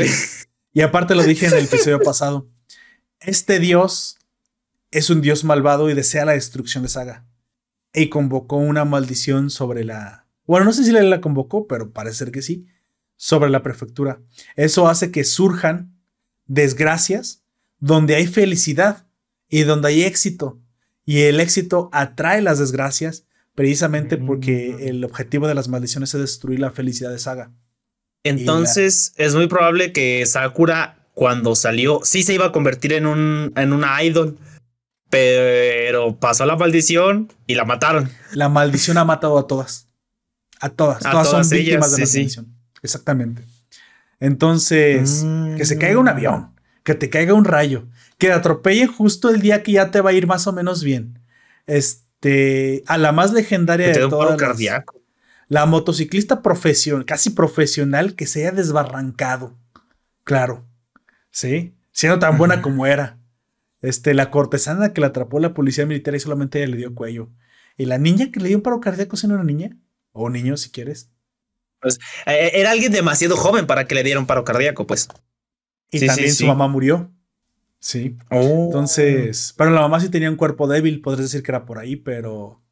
O sea, todas son muertes muy extrañas causadas por la maldición de, Saga. Entonces, bueno, por te digo, te explica, se explica más en el manga, por eso yo no hablaré de eso. Pero Tae muere porque es la única que si de haber recobrado su conciencia, te explicaría literalmente por qué es como es ella. Ella prácticamente es una agente especial. Es muy fuerte y muy rápida. Está entrenada para combatir maldiciones, por eso, por eso está como es. Oh. Nada que ver con su función en el, en el, en el, grupo. En el grupo. No, se ve. Pero entonces, eh, entonces Kotaro sabe todo esto, porque ella siempre dice la legendaria Tai. y cuando le tratan de preguntar eso, es la legendaria y ya, porque no quiere. No estoy tan seguro que Kotaro supiera, porque ella vivió en. Ella murió muy probablemente en 1989. 30 años antes que Sakura. No, 20 años antes que, que Sakura y 30 años antes de que despertara. 1989, sí. Ella muere en 1989. Entonces, ¿88? Ah, sí. Pero digamos que no fueron contemporáneos pero a lo mejor y sí sabe de esto, de lo de las maldiciones, es a lo que yo me refiero. Tai Yamada tenía 29 años cuando Saki Nikaido, que es la única que es como contemporánea, que sí es de su, de su época, era una niña. De su época. Tenía como 6, 7 años Saki cuando Tai Yamada ya tenía 29. Este, Y ese mismo año creo que muere, que es el año del, que, se, que corre el manga. así que, de hecho, es, supongo, que solamente es más vieja que ella, la de pelo blanco, pero es que ella murió antes. Y murió de 16. Murió años antes. 17. Sí. No, 19, 17. La otra, la otra que es de, pero esa ya es de 150 años atrás, así de que no. Así que Tae sí debió haber visto en la televisión a la de pelo blanco. Sí la debió haber visto. De hecho, la, debió haber sabido del accidente del avión. Ella sí. Del avión, ella sí. De la motociclista todavía no, porque era una niña. Porque a lo mejor incluso podrían haber sido de la misma edad, porque a lo mejor cuando ella murió a los 16, Tae tendría unos 16, 17 años por algo así y a estar viéndolo en la tele. Es probable, algo, yo creo, algo así. Debió haber tenido 22 o 23. ¿Ah, sí? Y, pero ella murió de 19, o sea, no se llevaban más de cuatro años. No se llevan más de cuatro años esta Tai. Nada más que Tai sí llegó a envejecer hasta los 29. Y te digo 29 porque te especifican bien 29. Dicen, no se ha casado. Y, todavía no, y ya casi tiene 30 años. porque la quieren casar. Ya no, nunca me casaré. Soy una mujer independiente porque es súper entrona, es súper totalitaria. O sea, no, no, no es como tú crees, es como, como la ves, es súper totalitaria. Es una. Está muy disciplinada porque se dedica a combatir las maldiciones. Es como una casa fantasmas, básicamente. Por eso te digo que. Por eso no. Eh, y a lo mejor el representante no sabe bien quién es, pero quien sí sabe es el del bar. El del bar sí sabe quién es. Del bar. Sí. Sí, pero porque, eh, bueno, ya estamos en la parte con spoilers. Ese vato lleva viviendo de la, desde mucho antes de que naciera incluso la, la cortesana, la Oiran.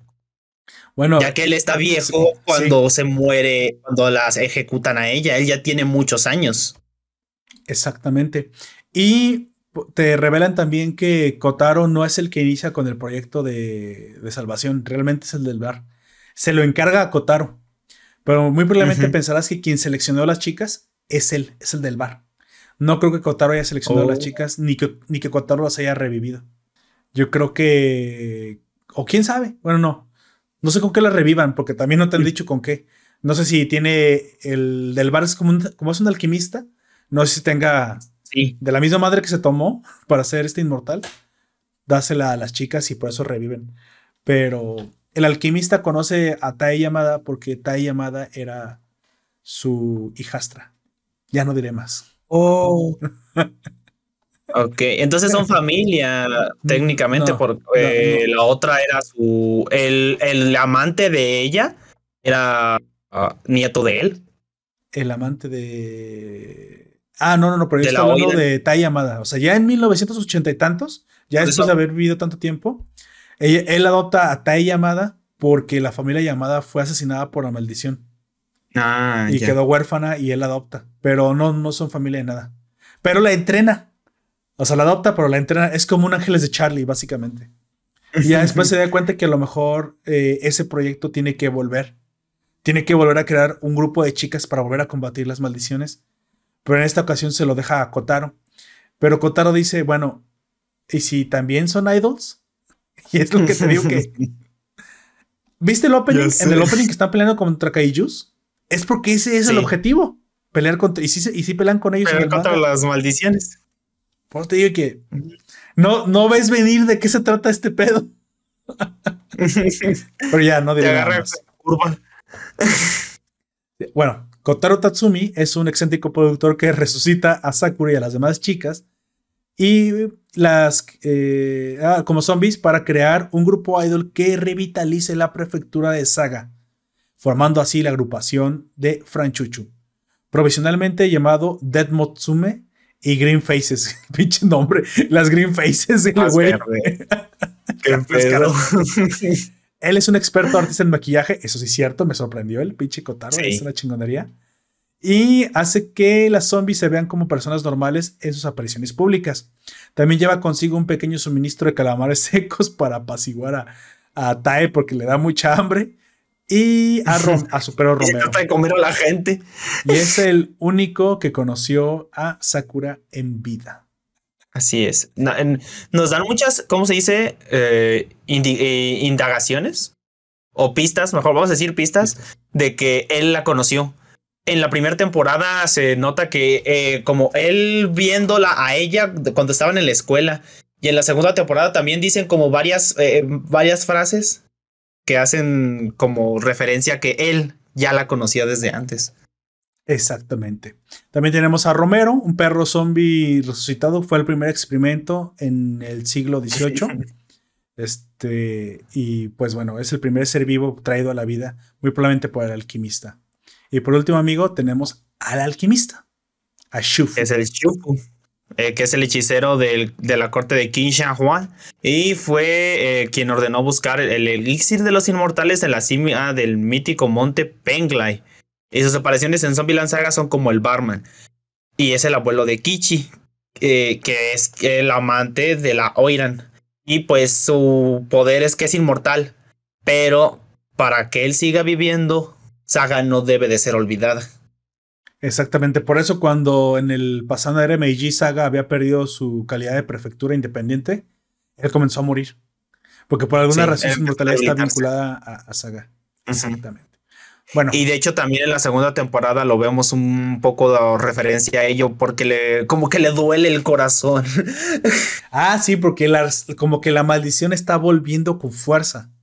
Exactamente. Sí, sí, sí. Lo que no sé, muy probablemente deba decir es que el manga nos va a llevar a un momento en el que la muerte de Tayamada tendrá que ver con haber detenido la, momentáneamente la, la maldición, ¿eh? La maldición. Y muy probablemente esta maldición habrá de menos 30 años. No, de tener la maldición, pero no que los atacaran directamente estas criaturas. Porque la maldición sigue ahí. Como ya dijimos, fue la causa de la muerte de todas estas chicas.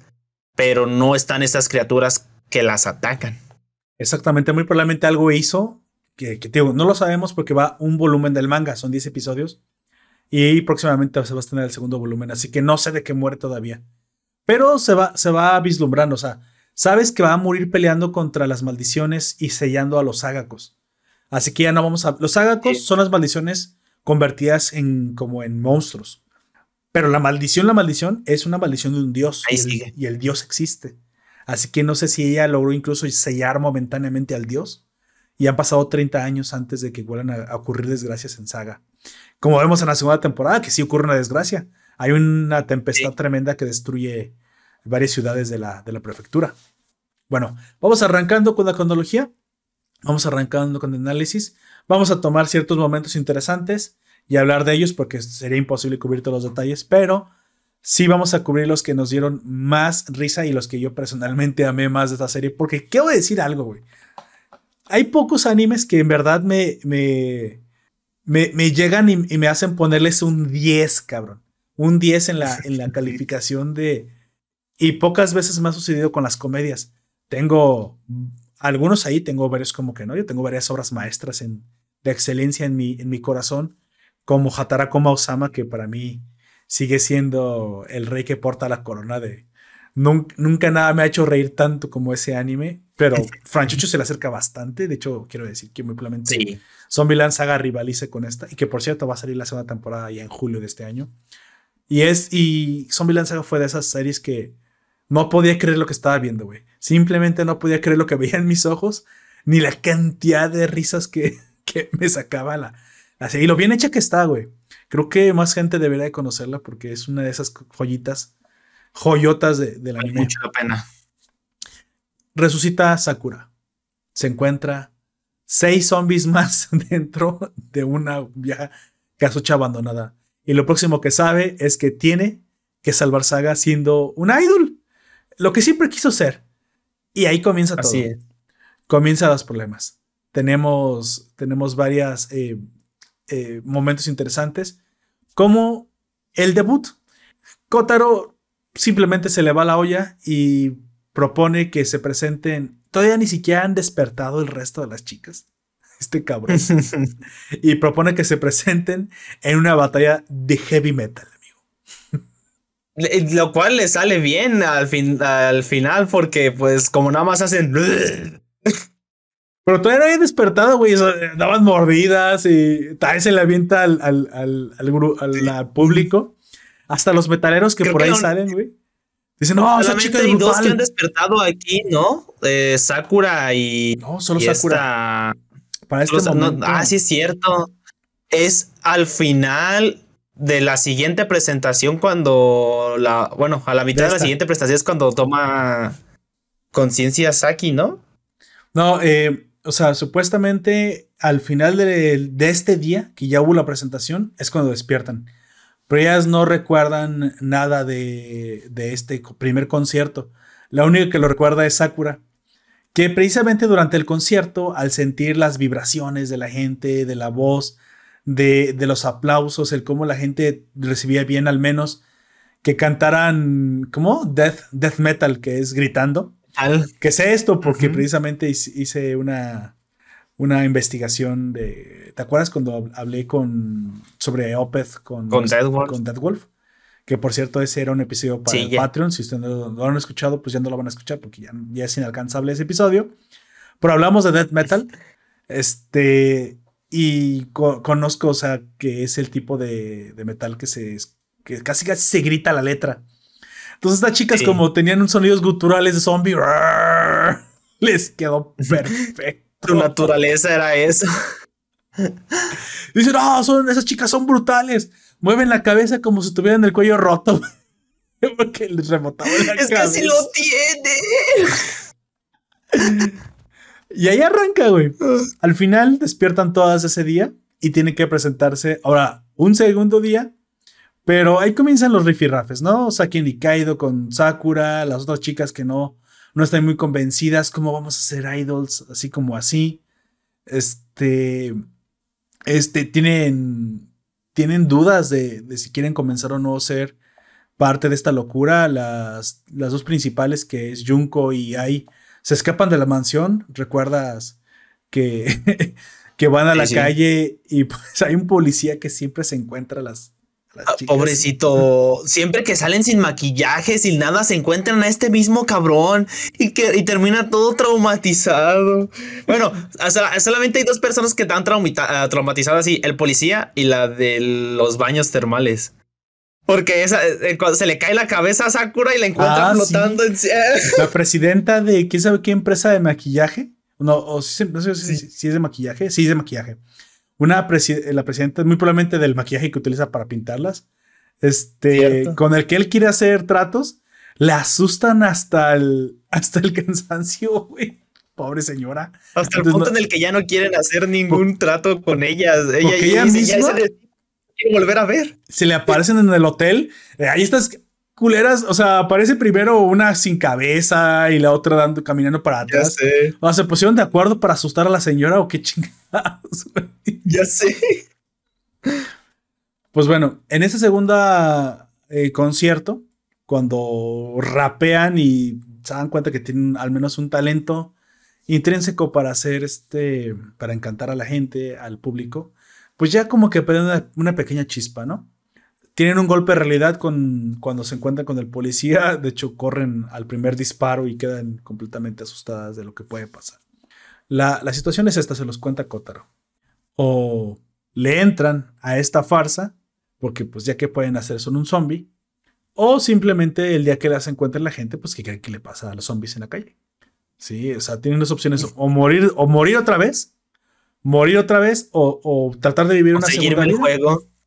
O, sí, de aprovechar una oportunidad que muy probablemente este, no van a volver a tener jamás. Sakura no pudo tener en su momento, tener un segundo chance para la otra idol, para la, la solista y darles una oportunidad de brillar a las que no lo hicieron. Exactamente. Hay otro momento, vamos avanzando, interesante, que es, bueno, su consolidación como un grupo, ¿no?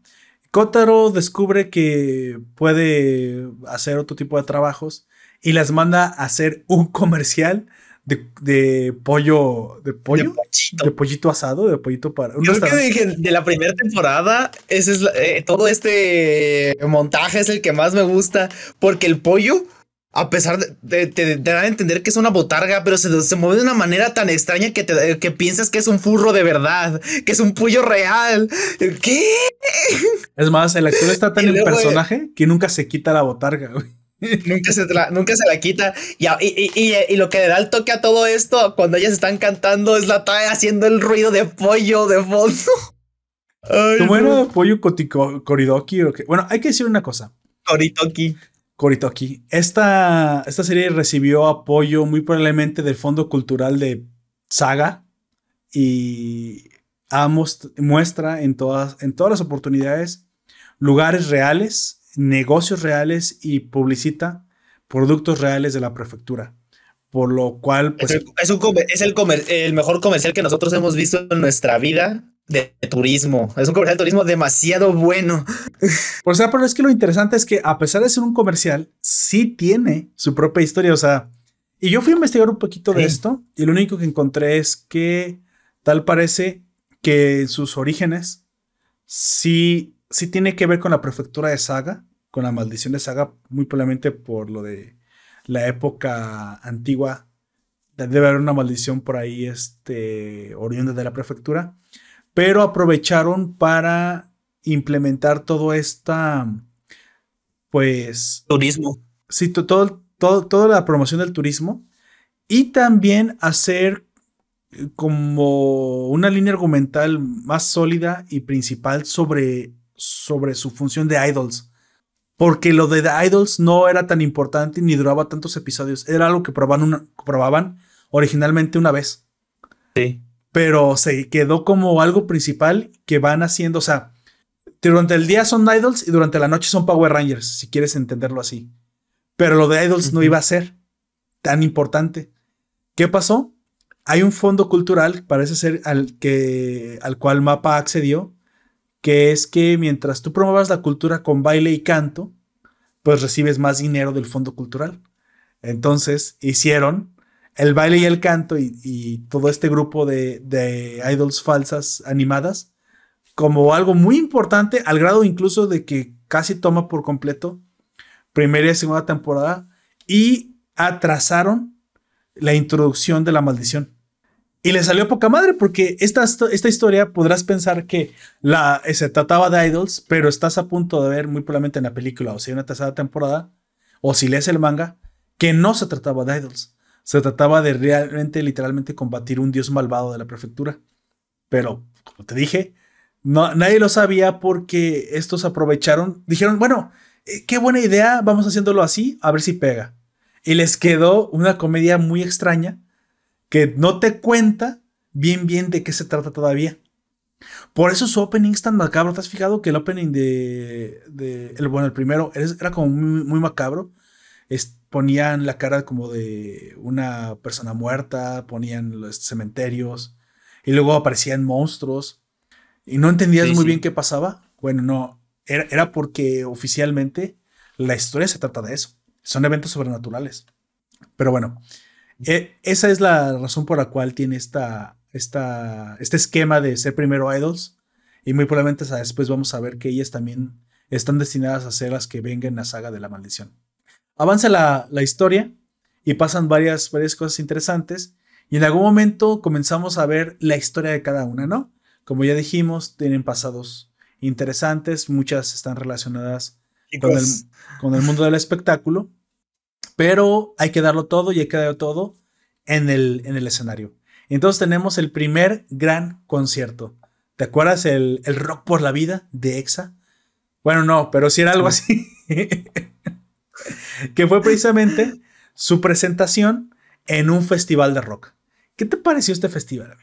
A mí me pareció de lo mejor. Pues es que me gustó mucho porque de incluso los metalerillos esos que salen desde prácticamente su primera presentación las van siguiendo y eso me gustó mucho. Eh, sale, ah, eh, salieron ellos en esa primera presentación. Después salieron también en la presentación, en el, incluso en el de asilo de viejitos, ellos también están ahí. Sí, estaban ahí. Ahora qué van a hacer, ah, rap, órale.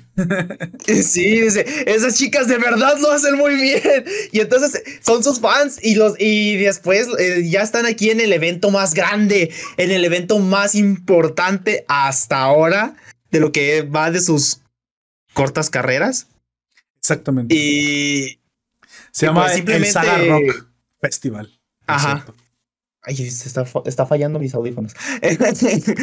Em, ay, no, ahorita que hablaste no te escuché bien, ¿eh? Ah, ok. Leí tus labios, pero no te escuché bien. El Saga, eh, o sea, se llama el Saga Rock Festival. Y bueno, lo interesante de esta, de esta parte, de este evento tan interesante, que podría decir que es el punto de inflexión de la primera temporada, es cómo se tienen que presentar ahora sí seriamente todas sin excepción. Todas. Hay, sí, sí. hay, mi, hay eh, Mikaido, ¿cómo, cómo se llama? Sakura. se me olvida el apellido. Bueno, hay y Junko, pero ellas dos son las que se tenían que ah, convencer de si querían o no hacer esto.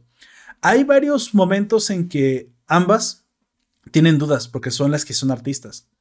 Pero te das cuenta que Sakura, aquí es donde viene su, su talento. Importancia. Ella es capaz de convencerlas simplemente mostrándoles que, bueno, si ya murieron y si no tienen otra cosa mejor que hacer, tal vez poner su corazón en una segunda oportunidad que la vida o la muerte les da, pues no es, no, es tan malo, y menos si tienes compañeras como las que tienen, ¿no? E, esta es la, la idea que Sakura sabe transmitir si quieres porque es tierna, porque es mensa, porque, porque sopenca, no, no sé pero realmente es el corazón del grupo y logra unirlas como chicle y convence a ambas de que le den una segunda oportunidad a Franchucho.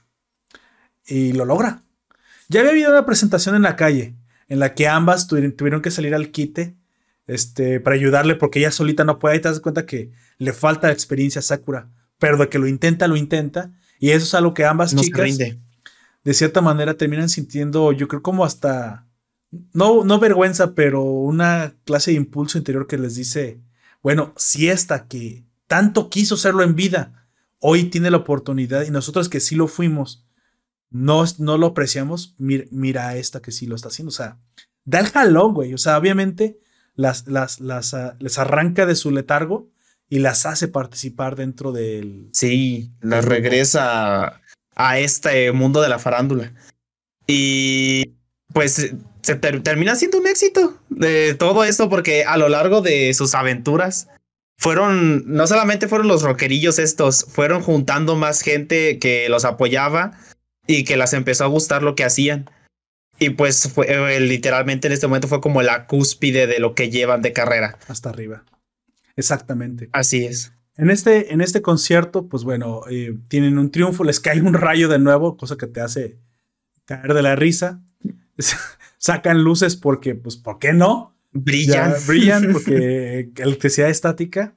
Y la primera temporada no es otra cosa más que siguientes eventos de, éxitos, culminando precisamente con el concierto de Alpino, donde pues vemos lo que ya, ya estábamos esperando, ¿no? La, la culminación, la, el final, el cenit de todo este trabajo que habían hecho para hacer Grandes Adults. Pero recordemos que la cantidad de gente todavía no supera, lo creo que las mil personas. Creo que eran mil personas. Todavía no superaba las mil personas o las 500 personas que las vieron en, en este último concierto. lo cual ya las coloca como idols importantes locales, pero que todavía no están a nivel nacional. En el Inter. Necesitan salir de la prefectura, pues quieren ser más allá.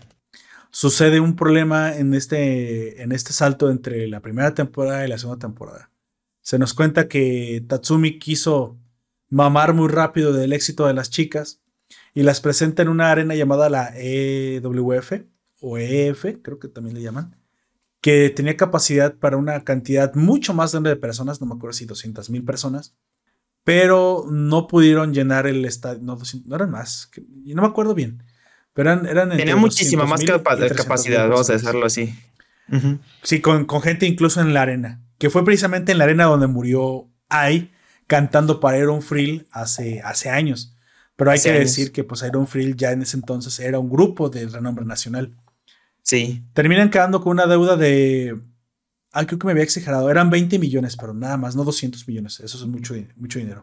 Eran 20 millones de yenes, lo cual hace que al arrancar la temporada de Revenge, las chicas tengan que tener eh, trabajos secundarios para poder pagar la deuda, pero simplemente la deuda. No, terminan por pagarla.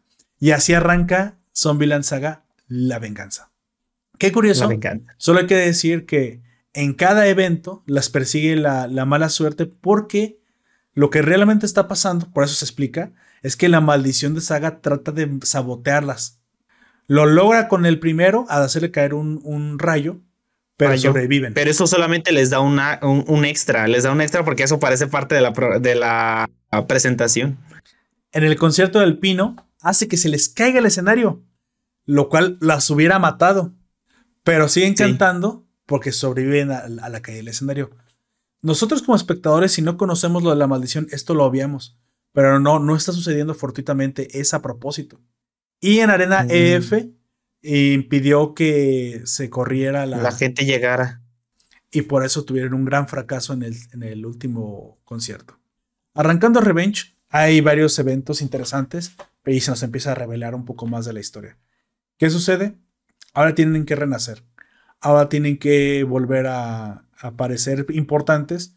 Y para esto, Kotaro, una vez ya sumido como en la desesperación y haberse tirado al la alcoholismo, las chicas deciden por sí mismas presentarse otra vez en el bar de rock pesado que se habían presentado la primera vez, como relanzarse. Claro, las demás no saben que se presentaron ahí, pero Sakura sí, porque Sakura sí, tiene memorias de ese lugar. Hay una, cosa que también tengo que comentar. Tae, Tae me encanta porque si bien Tae es la que como que no obedece nada, para este momento las chicas ya están un poco más conocidas. Y Tae es como entre la gente saben que hace cosas raras. Que ni canta, que le vale madre la coreografía, que desentona, que hace lo que se En las otras el encanto es una que es rubia, la otra que es más adorable, no. La, el, el, encanto de ella es que es rara que no sabes ni siquiera qué es lo que, eh, lo próximo que va a ser. Y la gente piensa que esa es la, la cualidad de TAE, porque una es la número cero. O sea, es un número que no es un número, o sea, es el número cero. Sí. Ella no canta, hace estudios guturales. Eh, de hecho, anda siempre como zombie y come en el escenario, o sea, le vale mal trae siempre un calamar. y la gente ya se acostumbró a pensar que eso es un personaje. Así que para este momento ya sabemos por qué Tai también se ha fundido también entre la entre el espectáculo. Bueno, pasa que, claro, al presentarse en este evento, pues la gente no está acostumbrada a ver este, pues idols en un lugar de rock y tienen problemas para, pues para tener aplausos, entonces creen que es otro desastre, que el relanzamiento no va a surtir efecto. Pero aquí tenemos a sus dos incondicionales rockeros, que no importa, ellos la siguen apoyando hasta el final. Cosa que, pues aunque al final parezca un poco triste, ellos, lo, eh, ellos pues son incondicionales. Kotaro, eh, aquí digamos de cierta manera, recibe un golpe como de impulso de realidad, en el que, bueno, yo ya me rendí, pero ellas no se han rendido, ¿por qué las voy a dejar atrás, no? Va al, al bar y las empieza a apoyar desde la parte de atrás, causando molestias entre, los, entre el público y últimamente causando una pelea campal, ya sé. Y aquí tenemos el relanzamiento, el renacimiento de Franchucho, porque mientras está la pelea, pues Franchucho decide cantar la canción inédita que no pudieron cantar en la arena EF pasada, que es el arranque de la temporada, pues porque no tenían gente. Pero dicen, si van a renacer con algo que sea con esta canción. Y sí, cantan una canción popera muy buena. Que por cierto, te voy a decirles que las canciones están muy, muy, muy buenas. Y en pequeño, pero la gente eh, parte, para de pelear y terminan, pues, poner atención y aplaudiéndose a, a, la música. Y aquí arranca de nuevo Franchucho. Tenemos un par de eventos más que eh, Kotaro piensa que tienen que tomar otra vez, pues, fama entre la gente y tienen que hacerlo de cualquier forma. Recordamos que en la primera temporada Kotaro les había ayudado con ciertos eventos, como el comercial de pollo, las había hecho participar en un concurso. En un evento como deportivo o algo así, en el que terminaron todas enlodadas. Pero en esta ocasión se trata de volver a, a la boca de la gente y sucede que aquí hay que entender que esta, esta, este anime toma nombres prestados de personas reales o de lugares reales o de eventos reales que suceden en Saga. Colaboran en un documental sobre unas ruinas, un templo de Saga, con un comediante, o mejor dicho, como un. Sí, con un comediante ya viejo, un artista viejo, un cantante viejo de Saga, que ya está a punto de retirarse y que tiene un, un programa de radio. Bueno, de radio. Él es mucho de la onda. Eh, tú puedes, este, que nadie te diga nada que hacer tú sabes que, que a veces te puedes sentir solo. Es como muy de motivacional la, forma en la que él habla. Y termina eh, recordando Saki Nikaido, que es la número dos, que fue gracias a él que ella no terminó siendo una vaga completa y se transformó en la gran delincuente motociclista, que es. bueno, anyway. fue? Y esto hace que les permita, bueno, les termine heredando el, programa de radio a Franchuchu. Y ahora. Te cada... bien triste lo que le pasa a Yasaki porque ella se le confiesa. Ah, sí. Y él dice: Sí, sí. sí.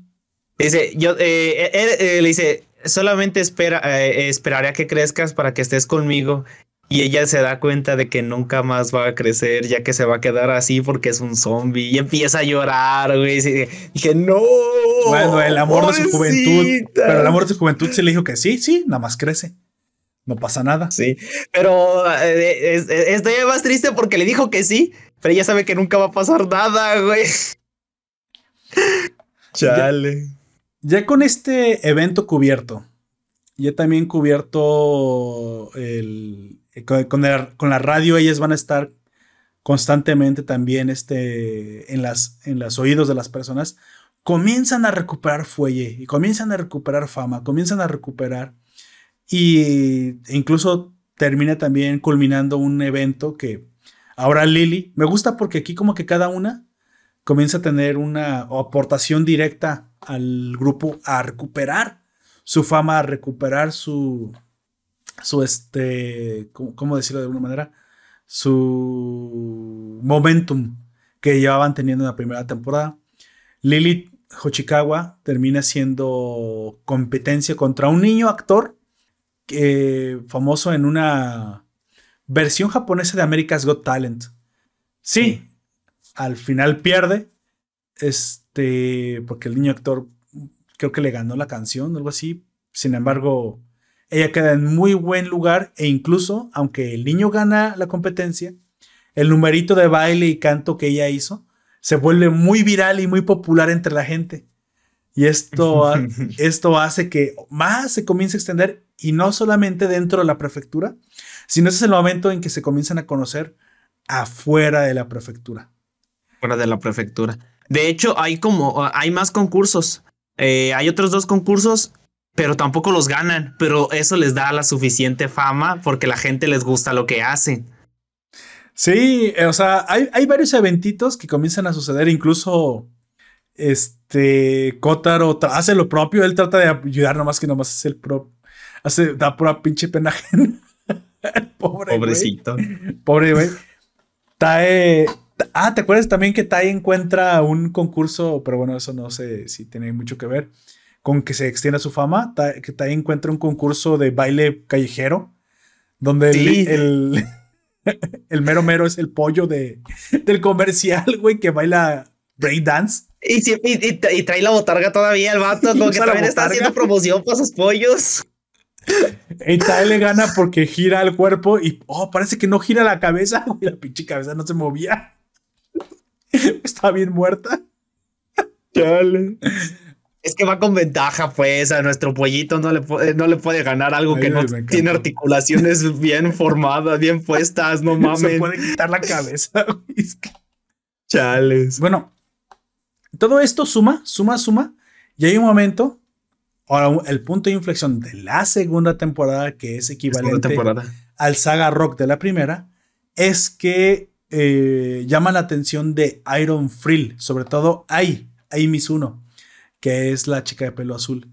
Llama la atención de Iron Frill y a una de sus integrantes que le recuerda mucho al talento y a la, y a la forma que cantaba y ba- bailaba la legendaria centro de la generación pasada de Iron Frill, que era ella misma. O sea, Era ella. no saben que es la verdadera Ai Mizuno, pero saben que se parece mucho. E incluso aquí ya comienza a haber una clase como de rumor que corre, que es que piensa, la gente piensa que Kotaro, eh, el extraño El manager, ha hecho una estrategia de marketing bastante interesante. Ha, ha vestido y peinado a sus y maquillado a sus niñas como viejas idols en una en un esfuerzo para que sean reconocibles y sean como dobles. De hecho, Sí, sí, sí. hay un rumor ahí que, que muy probablemente están fungiendo como dobles. Por eso, pues no ha habido tampoco tanto problema por si alguien las reconoce. Ya que Ai Mizuno específicamente no lleva tanto muerta. Al- No. Incluso aquí vemos como una persona que es una integrante de Iron Frill que la reconoce, pues dice, pues no puede ser porque está muerta. Entonces solamente quiero decirte que te le pareces mucho. Y muy probablemente tu aspecto, tu cabello y la forma en la que te vistes sea una estrategia de marketing de tu, de tu manager. Pero quiere decir que tu talento es real. Y la invitó a unirse a, a- A su grupo. a su grupo. Exactamente. Ah, pero, obviamente, puede, a este punto de inflexión es súper interesante porque ese es el concierto que debe revitalizar a, a las chicas. Y es que van a servir de teloneras, van a abrir el concierto de Iron Frill. Y Iron Fairy ya están en la cima. es como si, no sé, eh, nosotros le, a- le abriéramos a- al Rubius, no sé, algo así. ¿Te imaginas? Lo un Puerto antes del y después el Rubius. Y en medio Iron Play. Sí, sí, sí. Bueno, a mí, a mí la verdad me gusta más el Chocas, pero aunque lo funen, no importa. Aunque De lo hecho, es por lo que me, por lo No que me importa gusta. cuántas güey. veces lo funen, yo voy a estar ahí. Tú, vas, tú vas a ser la nueva Katy Pipi. Yo soy Katy Bipi. ¿O ¿Cómo se llama Katy Pipi? ¿Se llamaba la cuenta? ¿Cómo? Katy Bipi. Bueno, entonces comienzan a pasar muchas cosas y aquí hay un drama, un pequeño drama, en el que Kotaro se da cuenta que las chicas dependen demasiado de Ai y las tiene Sí. que hacer crecer porque dependen tanto que todos se lo preguntan, que todos se lo piden. Y él no ve bien eso que dependan todas de una sola chica porque todas tienen un talento que deben explotar. Entonces piensa que el liderazgo... Un talento que él sí ve. Exactamente. Piensa que el liderazgo artístico debe compartirse entre las chicas. Eh, le dice incluso a, a Junko que ella debe desarrollar una clase de liderazgo artístico también.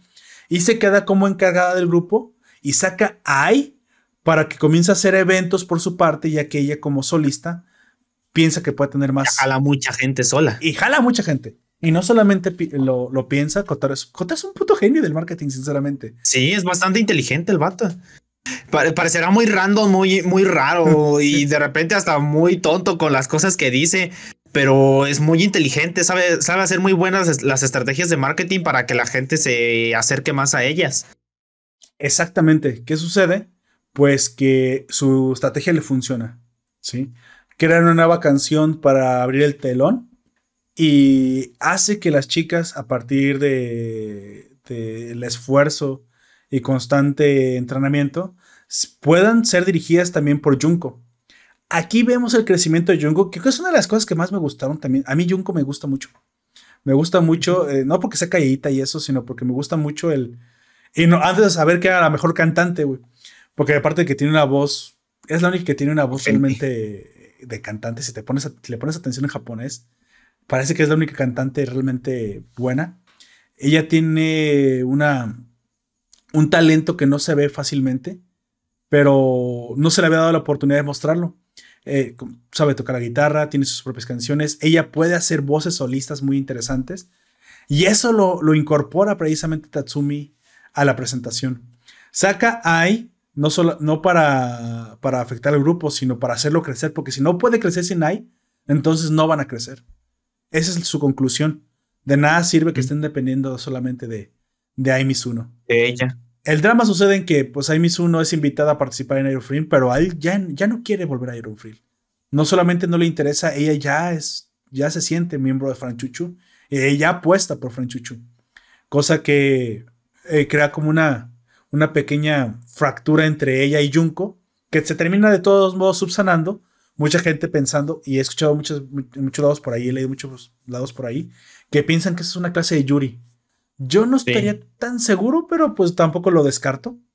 Entre ellas y de repente también con Sakura, con Junko, también tienen muchas escenas en las que están muy juntitas.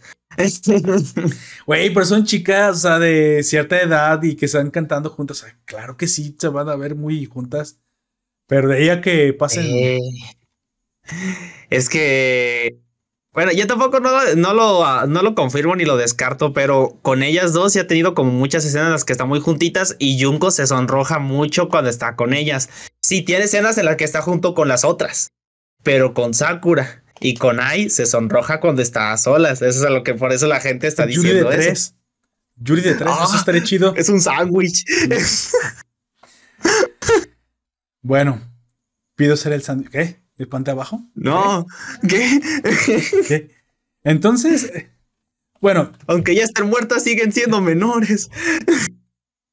nah, ya tienen como. Ah, es cierto. Tienen la mente y el cuerpo de una menor.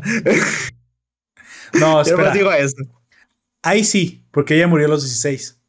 Pero también Junko no. Sakura y también no. Junko. Junko tiene, murió a los 19. Ya era, ya era mayor. Junko ya era mayor. Y aparte para los japoneses a partir de los 16 ya es cancha, ya es cancha oficial, güey. Pero no estás en Japón. Lili la creería, pues, no, ya aparte es niño, güey. Van a sonar unas, unas patrullas, van a romper la puerta y te van a llevar arrastrando. Somos la policía Loli. ¿Qué? Bueno. ¿Qué? Bueno, el... hay, un, hay un siguiente evento que es precisamente sucede el, el, gran, gran concierto de, donde abren y abren con ganas, o sea, ya tenía, sí es cierto que la gente fue a ver a un Frill, pero es que Franchucho aquí lo hace tan impresionante que no, no sabe si, si son en la presentación eh, eh, original o son las teloneras, porque hacen un show que ni siquiera la, bueno. la Frill sabe qué chingados. Termina con una canción de rock impresionante donde Junko rompe la, la, la guitarra. La guitarra, compañera de batallas. Y con un grito tan potente que nomás porque es un zombie, si no se le habrían reventado las cuerdas vocales. Ahí es donde aprovecha que es zombie y donde vemos el talento vocal de, de Junko. Sí, de Inmediatamente ahí se reincorpora a Franchuchu y terminan pues haciendo un espectáculo de luces. De nuevo, tomando, tomando prestada la habilidad que habían desarrollado. Bueno, pues, desarrollo con la electricidad que habían descubierto que podían tener. Porque se caen del escenario. ¿Ves, ¿Ves Juan Gabriel? Esa es la forma de regresar, güey. Después de una caída. Ah, ya está muerto. Y Juan Gabriel en ah. concierto zombie. Busca, hay que buscar más zombies y hacemos un, un grupo de ese tipo. ¿Para salvar qué a México de, los narcos o qué chingados, güey? Supongo. Ah, a ver, si hiciéramos un grupo de, zombies mexicanos sería Valentín y Lizalde. Este. Pedro Infante. El vocalista de Capaz de la Sierra, que también lo mataron. Pedro Infante. Este. Juanga. Vicente, Fernández. Juanga. ¿Y Juanga? Y el rey, este. ¿Cómo se llama el rey? Pero sigo siendo el rey. José Alfredo Jiménez. Jiménez. Y, pues y Chabela Vargas. Por ahí no está muerta. Chabela Vargas. es que es Vargas es el cótaro de esta, de nuestra versión, es quien los va a traer a la vida. Sí, ahí tienes. Ahí está. Ahí está nuestro, nuestro boy band de rancheras. Así es. Bueno, ya vamos llegando al final. Tenemos un momento súper interesante este, en medio. Ocurre un desastre. Eh, bueno, hay que hablar. Hay un evento escolar en el cual, hay un episodio entero en el cual se les une una nueva chica. Es un episodio muy cómico. Este Kotaro termina pensando que mató a otra chica y la trata otra de chica y la convierte en zombie según que es a Mai Mai. Exacto. Sirve como. Y también es una fan, igual que los rockeros, solamente que ella no había salido tanto porque ella estaba más al fondo, pero ella estuvo en todos los conciertos, al igual que ellos. Y la reconocían aparte. Ajá. Y fue miembro del grupo Franchichu al menos por un, día. Pasa, pasa lo, del, lo del desastre, que te digo, parece como se acaba de la manga en un principio, pero ya cuando sabes, por eso les tenía que contar. O de la maldición. por eso lo hay que mencionarlo desde antes. Porque si no, es como de. ¿Y eso de dónde salió? No, no, está sacado de aquí, de la manga. Está. Estás inventado en que la maldición estás, se está esforzando porque todo se vaya a la mierda en saga. De hecho, Kotaro ya había proyectado que ahora sí tenían suficiente capital artístico, ya después de lo de, Iron Frill, y cada una por su lado había traído este, mucho, mucha, mucha. Los propios fans. Los propios fans. Es, ya era momento precisamente de, de, este, de lanzarse. Entonces, proyecta el, el, siguiente concierto, ahora sí, para la EF. Y sucede el, el evento catastrófico que prácticamente es entre inundación, ciclón que golpea la prefectura de Saga, que recordamos está en la tercera isla, pegada hacia China, hacia el continente, junto a la, a la, prefectura de Nagasaki. Ahí está, porque también fui a buscarla donde estaba en el mapa. Para este momento habían sucedido varias cosas muy interesantes. Como dije, lo de la chica por un día Mai Mai. También habíamos visto cómo Tai llamada en un golpe de suerte gana la lotería. Y sí. Bueno, tiene una carrera de. Pues no son caballos de no, es que no, antes de eso sí se gana la lotería y luego atina a eso. ¿Por qué? Pues porque es la legendaria Tai llamada, que si alguien puede, este, si alguien puede salvar a Saga, es ella. Pero, o sea, es una situación interesante porque ella está haciendo acciones para salvar a Saga. Porque toda su vida ella ha salvado a Saga. Desde antes, desde siempre ha, sido, ha estado salvando a Saga. Y después de la muerte no es una excepción. Aunque ya no sea consciente, lo sigue haciendo.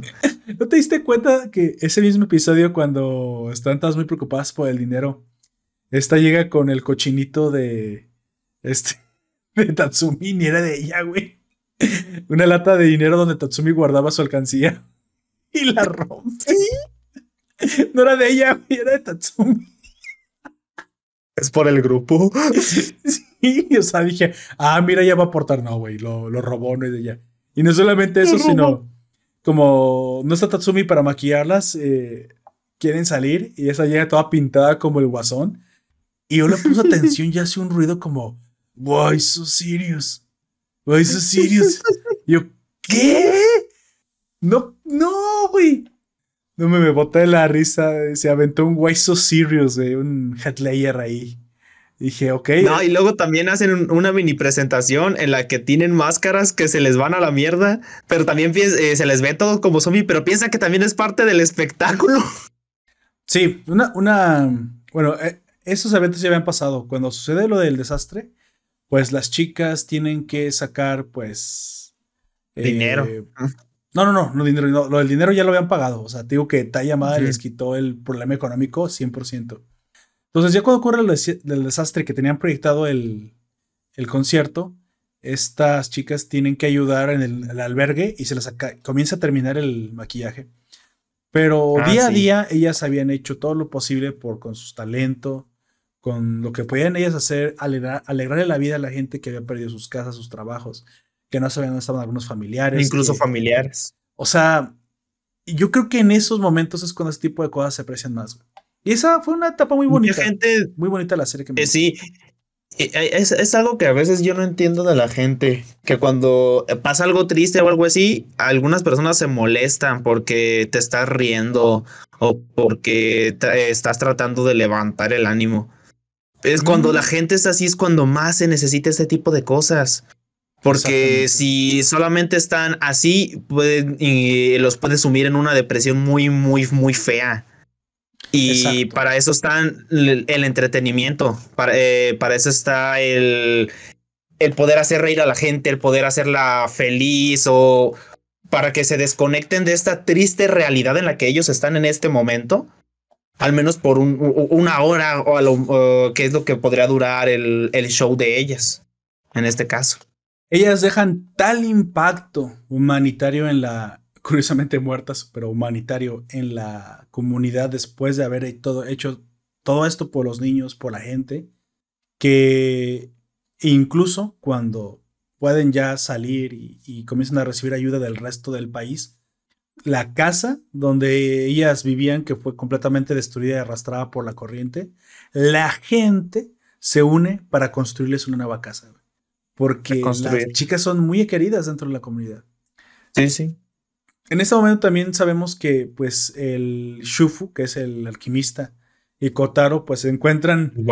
Eh, estaban en el bar mientras pasó lo de la inundación y quedaron atrapados, pero policía random que siempre asustan de muerte, los encuentra y, ayuda. Y los ayuda, pues hacen policía, pues al final. Sí, sí, los ayuda a salir. Pues, lo del no es malo, güey. ¿Quién los encontró? Nomás le dispara a los zombies, pues así de es lo normal, ¿no?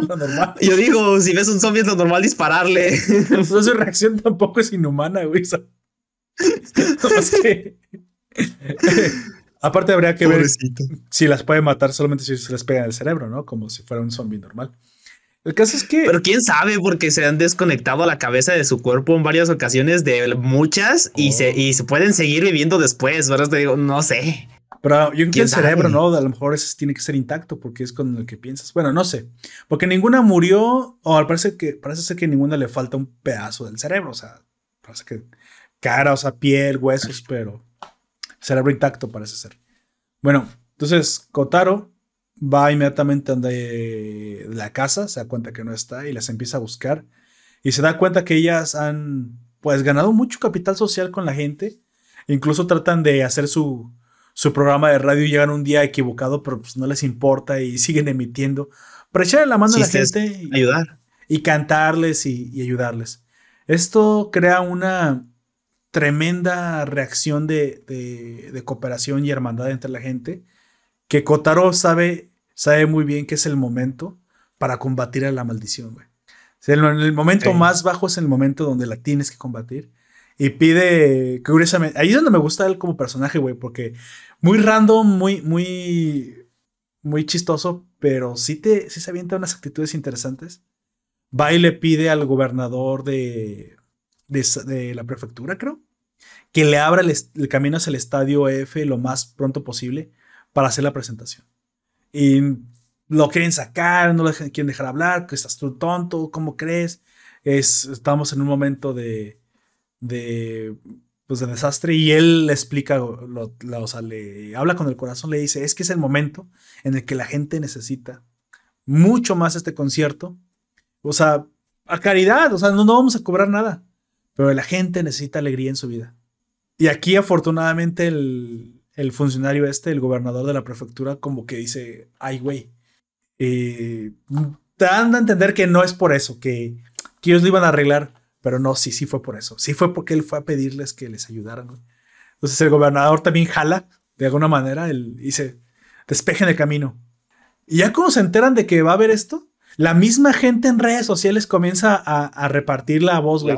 Va a haber un concierto, vayan, vayan, vayan. Pero así, pero a, nivel nacional. Y culmina cuando las Iron Free les ayudan, güey, porque Iron Free tienen un, un altavoz a nivel nacional y les dicen, nosotras vamos a ir a ese concierto, güey. Entonces, puta, güey, se siente bien bonito. Toda la gente comienza a ir, todo pinche Japón comienza a poner sus, ojos en saga y en, el, y en el concierto que ellas van a dar. ¿Qué te parece todo este, todo este evento, güey? Todo fue muy bonito, fue. Oh, este, el cómo se junta la, eh, la gente ya entrando al, a, lo que sería pues las gradas. Entre ellos, allá, entre la gente se ve al pollo, se ve a los roqueritos, se ve a la gente que ellos conocieron, güey. Sí, a todos, todos, eh, la siguiente generación de la banda en la que estuvo Saki, las, incluso las rivales, ¿no? Las rivales también. de, hecho, la rival es la que gracias a Saki se inspiró en correr ahora en, en, motocicletas, pero digo, en motos de agua. Y es la que les hace ganar dinero, güey, porque nunca ganaba. Angel, creo que se llamaba Angel. Angel. Y, terminan apostando por ella y se inspira porque está ahí, este... ahí. No, y aparte la rival, porque está la rival y sí, gana, güey. O sea, todas están ahí. El niño actor que era medio pedante, pero después se... Se, hizo amigo de él. Eh, y las de Iron Field también fueron, también están ahí todo el mundo va y es, ah, se, sintió bien bonito, la neta, no sé, no, no sé cómo explicarlo bien. El mismo periodista que había amenazado a Tatsumi de que iba a revelar que. De revelar, porque ahora me doy cuenta que no, lo mencionamos hasta ahorita. Sí, en este, no, no habíamos mencionado que este vato ya había descubierto que ellas eran zombies, ¿verdad? Hasta ahorita. Pero él ya lo sabía y ya le había dicho, voy a exponer esto porque lo que estás haciendo no está bien y le, y le echa un choro, eh, le pone el, mucho texto, así el esqueleto haciendo así con un chingo de texto el vato y el Kotaro, Simón, sí, cállate. Hazlo, no importa. Ellas van a seguir siendo entonces, Él se da cuenta de que lo que están haciendo no es malo, sino que está ayudando a la gente, le está ayudando a subirles el ánimo. Y eso, cuando ya le suben el ánimo a la gente, la gente también les regresa eso en este concierto. Había sucedido en, el Inter de este concierto, sucede un mini arco que nos explica el pasado de Yugiri. Y creo que es el momento adecuado para explicar la maldición en el, en el anime. Em, a grandes rasgos, Yugiri es presencia un, vamos a decir, un fragmento de historia. Te, te digo, todavía no sé por qué la prefectura de Saga tiene esta maldición, pero la tiene. Muy probablemente lanzada por el dios Matsu, Mitsubishi, como dije, el dios Mitsubishi. El dios Mitsubishi. No se llama así, pero así la vamos a poner. Así le vamos a decir. Entonces, eh, esta maldición viene de tiempo atrás.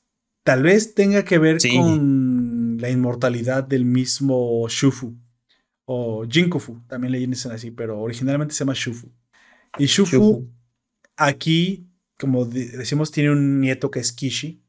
Durante la época que era al final de la. al principio de la era Meiji, cuando parece ser que Saga había perdido su, su calidad de prefectura, porque anteriormente ya había habido una rebelión de los samuráis, es decir, es un poco historia de Japón.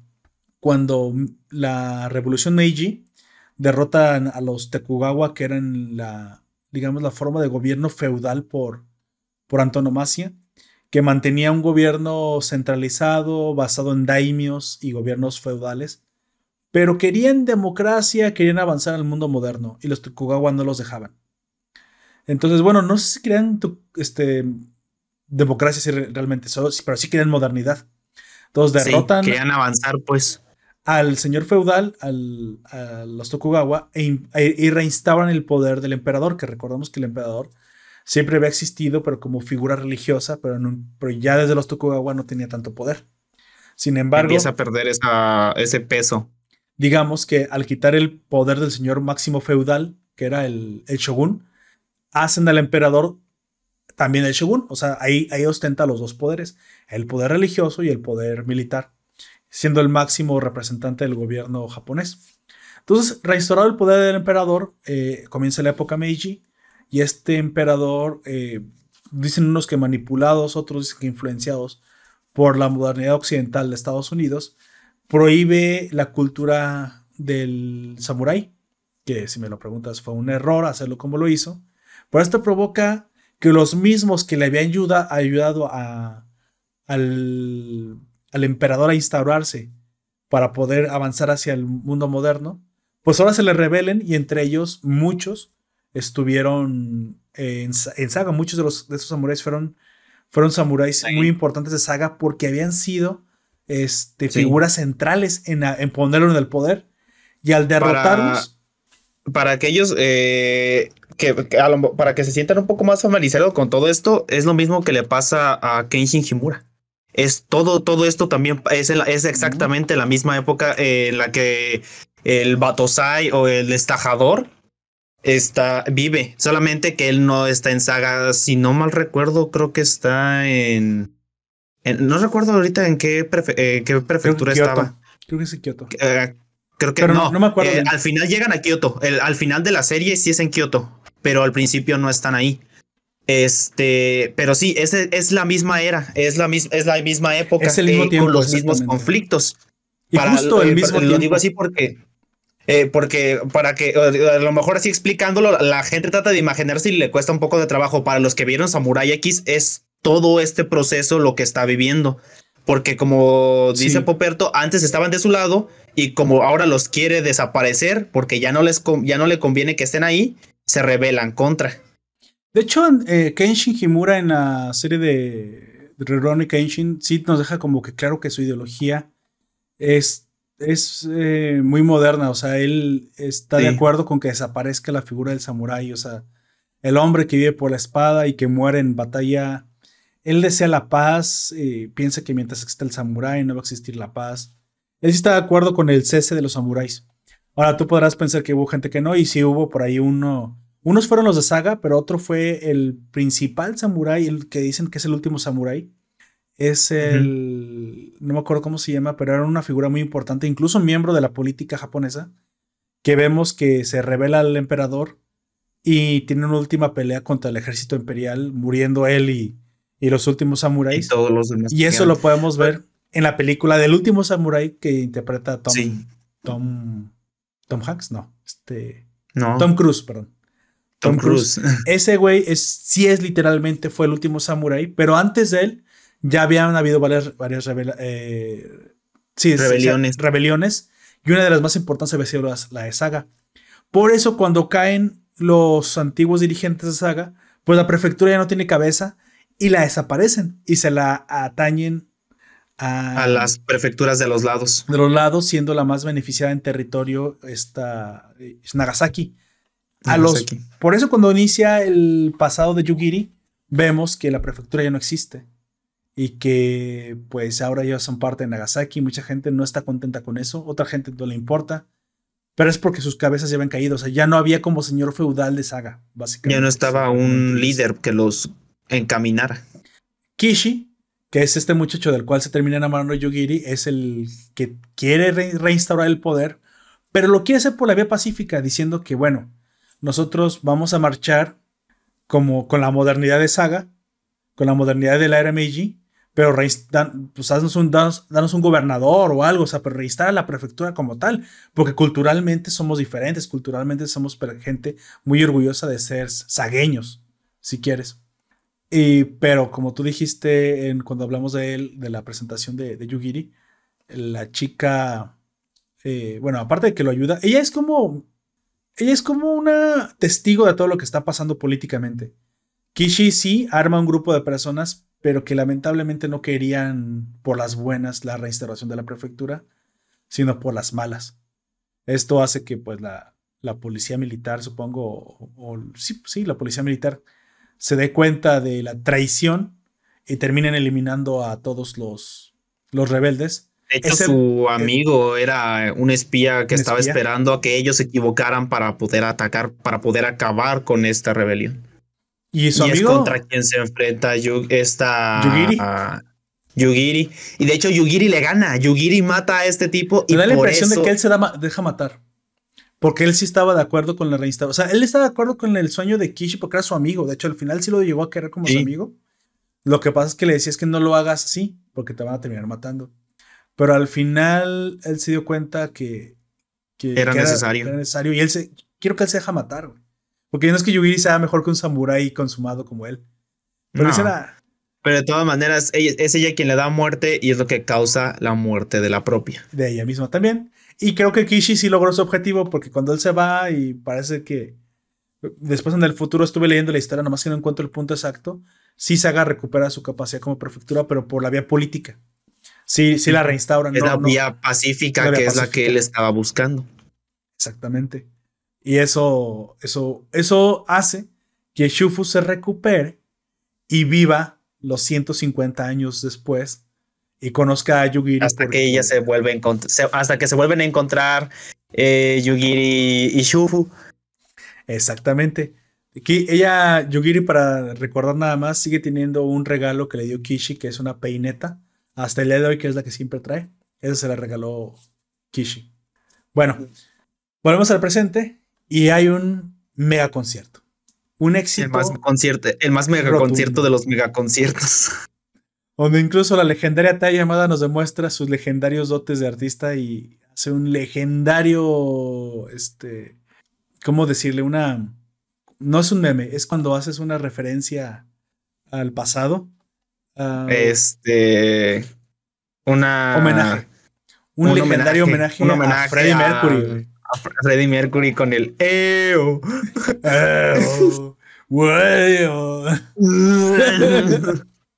y la gente todavía le hace igual. Que ya sé, le siguen el juego. Y pues qué Adorable. decir, o sea, gran, gran... A mí me gustó muchísimo y la verdad, verdad creo que es un digno final para una serie que, que hizo un chingo de cosas en muy poco tiempo, si me lo preguntas. Sí, te mostró, de- te mostró mucho en, en muy poco tiempo, pero aparte lo hizo bien. Y lo hizo bien. No fue como de que se fue por la eh, demasiado hacia un lado y te dejó de mostrarte otras cosas. No, te mostró lo que necesitas saber hasta este momento, porque obviamente sobre los detalles, nosotros dimos datos aquí y tú hablaste sobre el manga en, en el podcast pasado. Pero esos son datos que todavía no te los dan porque todavía no quieren darlos. Pero son cosas distintas. Que no quieran darlos para mostrártelos en un futuro no significa que no sean, Bueno, eh, que sean Hay que decir que el manga es póstumo al anime. El manga es póstumo al anime, así que muy probablemente la precuela la comenzaron a armar una vez que terminó esa temporada. Este, y de hecho sí, fue casi al final de esa temporada cuando comenzaron a amar- armar lo de la precuela. Así que es posible que realmente el orden correcto para ver esto sea primero la temporada y luego la precuela, porque la precuela no sé si ya tenían como, como planeado hacerla como la hicieron, pero pues por algo Tai Yamada es la única que no, no sabíamos nada de ella. Porque si lo hubiéramos sabido, hubiéramos, se le hubiera spoileado un poquito cuál era el futuro de la banda. Sí, eh, el- por dónde querían llevar los hilos de la historia se habría sabido desde antes. Es como el, en el caso de Breaking Bad y Better Call Saul. Sí puedes ver Better Call Saul eh, antes de Breaking Bad, pero es mejor verlo después porque te das cuenta de cómo se van conectando y cómo van referenciándose uno al otro. Aunque el otro pase, a- eh, no, sé- no recuerdo cuántos años eh, antes empieza Better Call Saul, pero eh, es antes de Breaking Bad para los que no sepan que no creo que no sepan porque son muy famosas las dos series. Pero aún así, se la, la serie de, de Better Call Saul se disfruta más cuando ya viste Breaking Bad. Breaking Bad. Porque salen personajes que ya conoces, pero que todavía el, eh, los personajes no los conocen. Y es, como de, eh, eh, es como esta escena en la de Leonardo DiCaprio, empieza a chasquear, oh, mira, mira, así te, así te llegas a poner porque tú Ah, entiendes sí. eso. Oye, entendí esa referencia. Como el capi. claro. Así es. Bueno, llegamos al ansiado final. Esta es el, es el cierre de, de Franchucho. Yo espero ver la película con ansias porque creo que es de lo mejor, de lo mejor que he visto del estudio Mapa y de lo mejor que he visto en el anime. Digo que le puse un rotundo 10. Y no sé el por qué estudio Mapa ha la estado haciendo las cosas muy bien últimamente. Con Jujutsu Kaisen al eh, hubo un punto en el que empezó a flaquear, pero yo, eh, yo ya que he leído el manga, lo que sigue es mucho mejor. Ujú. Y con Shingeki no Kyojin solamente han ido a mayor, a mayor, a mayor, a mayor, a mayor. Para mí, Shingeki no Kyojin tiene uno de los mejores cierres que jamás he visto. No te gustará la historia si quieres, si piensas ideológicamente. Pero el anime, el anime, güey, mejoró cuando pasó a mapa. Sí, Definitivamente. me mejoró muchísimo. Había flaqueado como en la tercera y comenzó a arrancar, arrancar, arrancar en calidad, en, en detalles. Una cosa es que no te haya gustado el- la decisión del mangaka, pues eso es muy respetable. Pero otra cosa es el, el trabajo del estudio, es impresionante, güey. Hasta, hasta el opening, ese opening, todavía, me- todavía sigo pensando si no es el mejor opening que jamás he visto de, de un shonen, el de, bueno, es que bueno, a mí me gusta lo de la guerra, pero el que parece como, muy hitleriano, ¿te acuerdas? Como muy nazi marchando. no sé, güey, o sea, ahí muy bien, muy bien mapa, lo hizo bastante bien. Bueno, como siempre llegamos a las conclusiones, amigo, arráncate. Pues como yo siempre digo, ¿cuál es mi personaje favorito? Y aunque ya lo dije como tres o cuatro veces, Tae. Es mi personaje favorito. Y ahora ya que viendo también lo del manga, sigue siendo mi favorita porque ella ahora ya, incluso después de muerta, sigue luchando por Saga para que Saga eh, siga existiendo y a su vez Shufu sigue existiendo. Y, eh, eh, y ahora que no es tan consciente, es adorable y todo eso, pero también tengo ganas de ver que si es que llegan a animar lo que se ve en el, en el manga, que, y yo siento, a lo mejor no lo animan todo, pero en la película empiezan a explicarte más y empiezan a explicarte de lo que pasó ahí. De eso yo estoy seguro de que va a pasar y quiero ver cuando eso pase. Exacto. Bueno, como siempre yo te digo tres claves importantes que me parecieron de la obra. Humor, como hace años no lo veía, un humor que rivaliza con las mejores comedias que he visto en mi vida. Te digo, yo la pongo al nivel de Hatarakuma Osama. Este, para ponerte un ejemplo, acabo de terminar de ver Konosuba, me pareció bueno, pero está es inferior, güey. Es muy bueno, muy bueno Konosuba, pero está inferior. A mí, para mí, Zombieland Saga está en ese, en ese pedestal. Dos canciones que te hacen amar el género de idols, que curiosamente puede o no gustarte, pero lo hacen muy bien. Te emocionan y si te dejas llevar, las canciones están muy, muy, muy buenas y, y te dan un muy, muy, muy buen rato mezclado entre ahí con un anime que comienza a contarte una historia más profunda que simplemente canciones. O sea, eso no es Love Life con, con zombies. No, no lo es. Y yo pensé que lo, era, pero no lo es. Es más que eso. Y con su respeto a los que les gustan Love Life, que yo sé que está bastante buena, pero nunca hablaré de eso porque no voy a hablar de niñas cantando, obviamente. A menos que estén muertas. A menos que estén muertas, bien frías. bueno, tampoco lo digas así, suena muy culero. suena mal, ¿verdad? Y, y tres, um, la animación, güey. Es muy buena la animación. Oh, sí. Puta, o sea, es que otra vez, es que sí importa. Cuando es aunque sea algo más o menos. Y se da uno cuenta. Aunque sea algo más o menos sencillo, eh, porque son cosas cotidianas, no es como que peleen contra extraterrestres. Todavía. Todavía. Todavía. Porque con la escena final, quién sabe. Este, pero aún así, el, los movimientos extraños que tienen al ser zombies se ven muy bien hechos y se sienten fluidos, se siente que con la fuerza necesaria, ese momento en el que se rompen el cuello y empiezan a mover la cabeza, se siente, de verdad se siente que así lo están haciendo. Rotoscopía en las coreografías definitivamente, güey, porque los, las, las coreografías son humanas, sinceramente. Y pues bueno, el final nos deja con un ovni destruyendo Saga yo pienso que esto es un sueño. No puede, o una película, o están haciendo una película, no sé. Por eso no puede ser real porque, pues, porque no puede ser todavía real. O, ah, una profecía. Puede ser una profecía. Bueno. También.